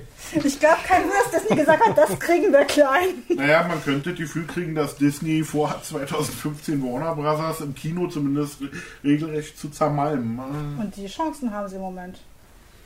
Ja, weil die das einfach nicht auf die Reihe kriegen. Ich begreife die einfach nicht. Also, Also Warner Brothers, äh, ich bin so weit von enttäuscht. Was weiß ich, wenn mir das jemand vor 10, 12 Jahren erzählt hätte, ich kann mich mal erinnern, wenn du da in den Comic-Shop gegangen bist und hast von gro großen oder von guten Comic-Verfilmungen oder Superhelden-Verfilmungen gesprochen, äh, dann war immer nur die Rede hier von den Superman- und Batman-Filmen. Äh, äh, da gab es dieses ganze Marvel-Zeugs noch nicht. Äh, was weiß ich, äh, äh, äh, so und jetzt ich bin ja immer davon ausgegangen, je erfolgreicher jetzt die Marvel-Sachen werden, desto mehr bemüht sich jetzt Warner Brothers zu zeigen, was ein Hake ist. So, aber nichts, sie kriegen nichts auf die Reihe, bis auf die Batman-Filme und äh, Watchmen. Der mag zwar an der Kinokasse nicht so viel eingespielt haben, wie alle dachten, aber ich bin erklärter Fan des Films. Also ich fand ihn großartig, wie ich den im Kino damals sah. Äh, ich war hin und weg. Alleine die ähm, Befreiungsszene, da diese Kampfsequenz im Knast. Ich habe da eine sehr schöne Da dachte ich, oh mein Gott, so möchte ich die. Justice League sehen. Ne? Ich hab, es gab eine sehr tolle Parodie dazu im Netz, wo sie das Ganze mit Kung Fu Fighting überlagert haben. Das Beste war, es passte Tatsache. Also er hat wirklich nichts schneller gemacht, hat die Szene laufen lassen, den Ton ausgestellt und sagen Kung Fu Fighting gemacht. Es war perfekt. ähm, ich habe Watchmen nicht im Kino gesehen. Ich habe es von meinem Cousin damals auf DVD bekommen, habe es mit zwei Freundinnen gesehen. Wir saßen die Hälfte der Zeit, dachten so, warum ist der ab 16? Bis es dann losging. Wir dachten so, oh Gott, ja, 16. Also, Also, also äh, äh, ehrlich gesagt, ich verstehe bis zum heutigen Tag nicht, warum Watchmen an der Kinokrasse nicht der Erfolg war. Also er ist ja nicht gefloppt, aber er war halt auch nicht der Riesenhit, weil äh, was ich dem Film zugute halte, ist, dass bis auf die Schlusssequenz im Grunde genommen äh, sich äh, relativ nah an der Comicvorlage orientiert. vielleicht gibt es auch nicht so viele Watchmen-Fans und der Film ist auch ziemlich düster. Ich würde sagen, Marvel hatte mit vielen Filmen sehr viel Erfolg, weil sie einfach auch eher unterhal sehr unterhaltsames Popcorn-Kino waren. Es geht, zieht wahrscheinlich mehr Leute rein, als wenn du einen düsteren Film hast, wo Leuten die Köpfe Du eingeschlagen werden. Ja, das verstehe ich das so, dass du der Meinung bist, dass Watchmen, die Watchmen-Verfilmung zu anspruchsvoll war. Für einen sagen, Standard Ich würde, Superhelden-Fan. nein, ich würde nicht mal sagen, es ist Also- zu düster. Also mal einmal ab 16, das schränkt das Publikum schon ein, wenn der Film zum Aber die Beispiel. Batman-Filme sind doch auch erst ab 16. Ich mich da? Ich bin mir jetzt nicht aber sicher. äh, anspruchsvoller würde ich jetzt nicht sagen, aber er ist schon komplexer als jetzt so ein Iron Man oder sowas. Also es sind Ja. viel mehr Charaktere und Storylines. Oder etwa so unvergessliche Highlights wie Iron Man 2 oder Spider-Man 3. Also Iron Man 2 fand ich ging eigentlich noch. Es wirkte halt so ein bisschen wie so eine Miniserie, die man sieht, wo man wirklich diese einzelnen Episoden hat, die Mhm. abgehakt werden. Das fand ich in dem Sinne ein interessantes Konzept, dass man wirklich mal sagt, wir stellen das wirklich wie so eine Miniserie da und arbeiten uns da kapitelweise. Deswegen fand ich ihn nicht so schlecht. Er ist nicht toll, aber er ist jetzt nicht so mies. Also ich finde zum Beispiel Avengers oder den ersten Iron Man-Film oder auch Thor einfach großartig. Das sind für mich so die drei besten Marvel-Verfilmungen, die ich kenne. Das stimmt so ziemlich alles dran. Aber ich bin auch der Meinung, dass Watchmen in der gleichen Liga spielt. Nur halt äh, einen Gang zurückgenommen. Ich habe das Gefühl, ähm, Watchmen ist eher für ein etwas älteres Publikum gedacht. Oder Also, reiferes Publikum. Ja, ich muss sagen, ich, also ich zum Beispiel, ich mag die Geschichte nicht. Ich finde, es ist mir zu düster, sie ist mir zu brutal, sie ist mir aber auch zu nichts sagen. Es sind keine Charaktere, die ich ansprechen filme, die ich dann wirklich die ganze Zeit begleiten möchte. Und das Ende ist mittlerweile, also dieser Witz ja am Ende sozusagen, dass, äh, um es jetzt, Achtung, Spoiler sozusagen, äh, dass, Huch, wer kennt denn Watchmen noch nicht? Ja? dass jetzt irgendwie fand ich jetzt auch nicht toll. Es kam inzwischen auch schon, ist öfter kopiert worden. Das ist natürlich das Problem, dass Watchmen wahrscheinlich das, die einer der ersten war, es Dass dir das nicht so viel bringt, mag vielleicht daran liegen, äh, ich habe die Hefte damals bei Erscheinen gelesen und dachte anfangs auch, na, die ersten Hefte zieht sich ganz schön hin. Und dann aber zum Schluss, die letzten zwei Ausgaben, glaube ich, hatten mörderische Verspätung. Da sind die einfach nicht zu Porti gekommen. Und da dachte ich, verdammt nochmal, wann kommen die letzten Hefte endlich? Ich will endlich wissen, wie der Sch Scheiß ausgeht. Was weiß ich, dass das vielleicht eine Rolle spielt, ob man die Comics vorher auch gelesen hat und dann erst den Film geguckt hat. Oder Das kann, umgekehrt. das kann gut sein, aber ich glaube einfach, Watchmen hat dann nicht so eine riesen Fangemeinde wie so ein Mainstream-Event einfach hat. Deswegen, ähm, das ist einfach, so. ich meine, ich glaube auch, lebt da zum Teil auch ein bisschen vom Hype. Ich kann mich Ja. erinnern hier an die Diskussionen, die wir manchmal im, im Laden hatten, dann, wie wir uns unsere, äh, wie wir uns Watchmen, eine Watchmen-Verfilmung vorstellen würden oder wünschen würden. Und ich war zum Beispiel immer ein Verfechter der Theorie, am besten würde Watchmen funktionieren als Miniserie für so einen Pay-TV-Kanal, HBO oder die hört Mhm. sich die auch alle Warner.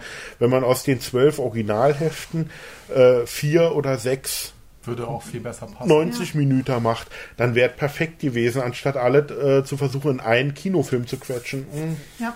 Okay, Mike ist jetzt frustriert und wird jetzt nur noch Schlumpfe. Ja, schieß mich Schlumpf. gleich. Mit einer Kryptonitkugel. nee, das war so dahingesagt im Zorn. Ja.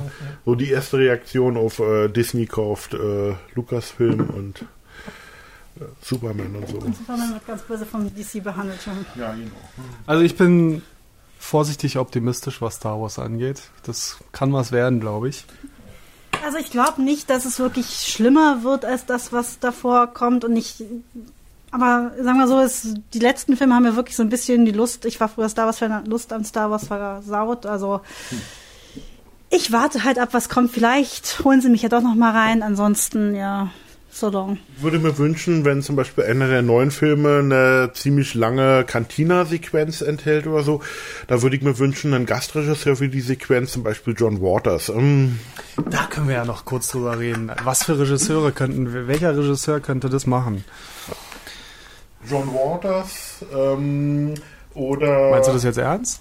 Ja. Wenn, wenn der Film in so eine Das Richtung... wäre interessant, auf jeden Wenn Fall. der Film in so eine Richtung gehen würde wie dieser ähm, ähm, Plüschbären-Klamauk hier, Return of the Jedi, äh, wieso nicht John Waters, da könnte da noch einige draus holen. Ne? Oder mal überlegen. Ähm, David Lynch. Nein, Ich jetzt dachte jetzt an, an realistische Nein, Vorschläge. Nee, jetzt ernsthaft mal, der war von Lucas damals mal, ähm, äh, wenn, wenn ich es jetzt nicht verwechsel, ich glaube, es war David Lynch, den, den er ursprünglich für Return of the Jedi mal ins Auge gefasst hatte. Also er hatte drei Regisseure wohl zur Wahl, äh, mit denen er sich dann wohl auch unterhalten hat. Schlussendlich wurde dann Richard Marquand, aber meiner Meinung nach war einer von den dreien David Lynch. Gut, Also so wäre, unter, also unter Lukas wäre das vielleicht passiert, aber unter Disney wird ich es schlag- definitiv nicht passieren. Schlag mal jemand anders vor. Wie wär's mit äh, J.J. Abrams? Ich meine, man kann sich über den neuen Star Trek-Film unterhalten, aber es Ja, macht Lance Flair-Effekte auf Aber Han ich, Solo. meine, aber ich könnte mir vorstellen, dass zumindest es schaffen, den Look versuchen zu kopieren und dann wahrscheinlich auch wirklich den technischen Look, den die Originalfilme hatten, also auch mit diesen ganzen Überblendungen sowas, könnte ich mir vorstellen, dass sie das dann kopiert. Ich meine, er hat ja eigentlich recht gute, ich mochte den neuen Film, also er hat recht gute Drehbuchautoren, die sich dann auch so ein bisschen das ganze Fan, ja, Feld reinarbeiten können. Deswegen würde es mich nicht wundern, wenn so jemand das machen würde, der dann schon dafür sorgt, dass es Drehbuchautoren gibt und Produzenten, die sich dann dem wirklich Fan Feld auskennen, dann gucken würden, was hat ihnen gefallen, was hat ihnen nicht gefallen, was müssten wir eben haben, dass sozusagen die Fans es wirklich mögen und was sind absolute No-Gos. Das kann ich mir vorstellen. Was ist denn mit Spielberg eigentlich? Um Gottes Willen. äh, also Spielberg hat viele gute Filme und vereinzelt auch die eine oder andere Krücke gedreht, aber äh, Spielberg wäre meiner Meinung nach zu oldschool. Dann könnten sie auch gleich wieder George Lucas fragen, ob er nicht Regie führen möchte bei den nächsten dreien. Also, Ja. also Spielberg als Aber äh, ist das nicht genau das, was du willst eigentlich? Also wieder Nein, nee, nein, das will ich nicht. Ich will nicht, um Gottes Willen, ich möchte, ni- ich, ich äh, möchte nicht, dass Lukas jemals wieder Regie führt bei einem Star Wars Film und ich möchte auch nicht, dass er das endgültige Drehbuch schreibt. Lukas soll die Synopsis, den Grundplot festlegen, so wie er bei Empire Strikes Back und bei Return of the Jedi gemacht hat. Und dann äh, begnadeten, guten Drehbuchautoren überlassen, wie zum Beispiel Lee Brackett, okay, die ist nun leider verstorben, oder Lawrence Kasdan, was weiß ich, das Drehbuch zu Empire Strikes Back, finde ich, ist Juwel unter den Star Wars Drehbüchern. Aber So, was, was, was spricht jetzt gegen Spielberg? Ich finde den geradezu äh, perfekt eigentlich als möglichen Regisseur. Ja, ich glaube, was eben das Problem ist, das hatten wir schon, die Sehgewohnheiten. Das heißt, bei Spielberg wäre eben die Gefahr groß, dass es dann doch ein Film ist, der vielleicht dann eben äh, angenehm altmodisch wäre, aber vielleicht dann wirklich den ganzen Jüngeren zu altmodisch wäre, Genau. dass es eben dann ihre Sehgewohnheiten nicht äh, entspricht. Und dann wäre das Problem, dass Star Wars de facto immer noch an dieser sagen alten Fangeneration gefangen wäre und nicht wirklich den Sprung in die nächste schafft, den Disney ja haben möchte. Deswegen wird Disney eher einen neueren nehmen und ich würde mal sagen, es könnte mir vorstellen, dass vielleicht irgendein Regisseur, der bei irgendeinem Marvel-Film mitmacht, dann noch Star Wars bekommt. Der Kerl, der die ähm, von Pixar, dieser Pixar-Film mit den Superhelden, Brad Bird. Ah, wobei Pixar interessanterweise ist ja auch vor Jahren von Disney aufgekauft worden und witzigerweise vorher in die Unabhängigkeit entlassen worden war, nämlich auch mal eine Lucasfilm-Gründung. Und äh, aus irgendeinem Grund, habe es bis zum heutigen Tag nicht verstanden, hat Lukas dann gesagt, äh, er trennt sich von der Firma, die sollen eigenständig existieren. Das ging ein paar Jahre gut und dann hat Disney den Laden aufgekauft. Naja, jetzt sind sie alle wieder eine Ja, das große war dann- glückliche das- Familie. Also, Das war dann das Kind von, von Steve Jobs, der dann das Ding an, äh, an, an Der ähm, erst Pixar reich und erfolgreich machte und dann Apple und dann sich. Ja, der wurde ja mit der mit dem Kauf, mit der Übernahme von von Pixar größter Einzelaktionär tatsächlich von Disney. Also das war wirklich ein fantastischer, genialer Coup. Richtig geile Geschichte. Fällt mir in dem Zusammenhang noch ein, äh, dass Lukas ja wohl offensichtlich den Großteil der Knatter, die er bekommen hat für die Rechte, ähm, für, die, für den Verkauf von Star Wars und von Lucasfilm, wohl spenden wird. Und zwar ins amerikanische Bildungssystem. Das braucht jedes Geld, aber wir sagen, wenn der, ich, selbst wenn er nur mit nur in Anführungsstrichen eine Milliarde bekommt von den 4, Komma irgendwas Milliarden, die es gibt, da, der ist so alt, der kann auch so viel Geld, glaube ich, nicht mehr auf den Kopf knallen. Ja, ich finde von der Idee her eigentlich äh, sehr, sehr gut, ich, und schön, dass er da versucht, so karikativ und pipapo tätig zu sein. Hat er, macht er ja schon seit Jahren, ich, er hängt so nicht so an die große Glocke. Äh, wenn dann irgendwie durch Zufall mal herauskommt, er hat da schon wieder seine, zum Beispiel der Filmhochschule, an der er damals studiert hat, da hat er Stipendien einrichten lassen und pipapo und spendet denen auch regelmäßig Geld, ich, äh, äh, sowas liest man halt nicht in den Zeitungen, sondern da musst du dich tatsächlich informieren in irgendwelchen Fachblättern, ich, die äh, wirklich nur was sind für Cineasten oder angehende Regisseure. So, andere Regisseure. Mm, Ang Lee.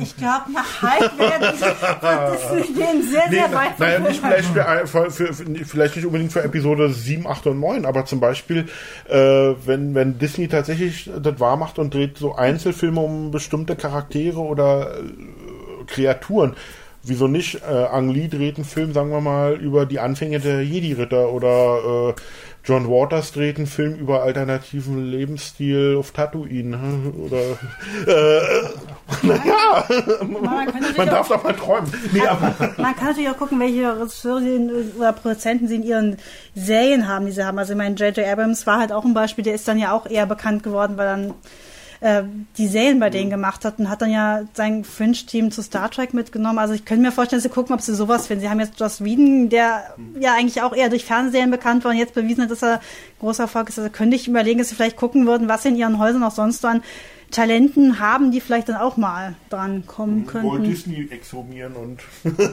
wiederbeleben und Wir werden es erleben. Wir können jetzt alle zwei Jahre über Star Wars reden.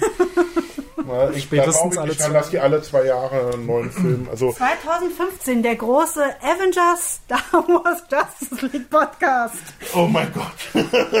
ich kann schießen. ja, aber, aber äh, je- wegen alle zwei Jahre, das würde meiner Meinung nach nicht funktionieren. Selbst wenn die das schaffen würden, dem Tempo abzudrehen. War nicht schon so ein Schedule angesagt? Nee, nee, da war die Rede von alle zwei bis drei Jahre. Okay. Äh, weil normalerweise bisher dieser Dreijahresrhythmus, der funktionierte immer ganz gut. Dann haben sie noch genügend Zeit für Veröffentlichungsfenster, für DVD, Blu-ray.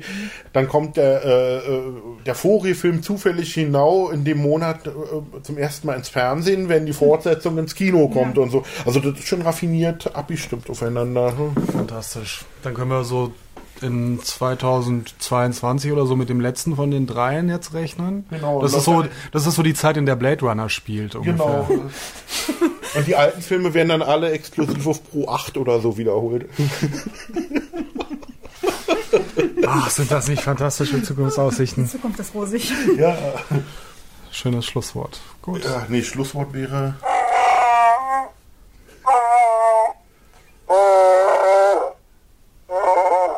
Ruhig, Chui, wird alles wieder gut. Hm?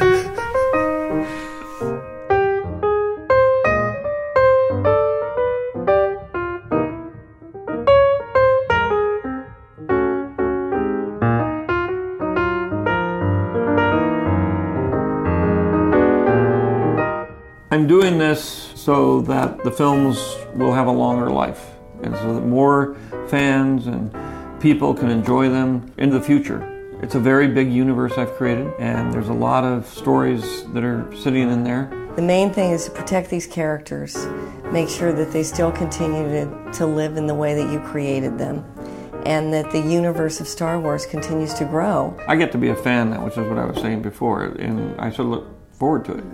It's a lot more fun actually than actually having to go out in the mud and You could snow actually blog about it. what we're doing and how we're messing things up. No, no, no, no.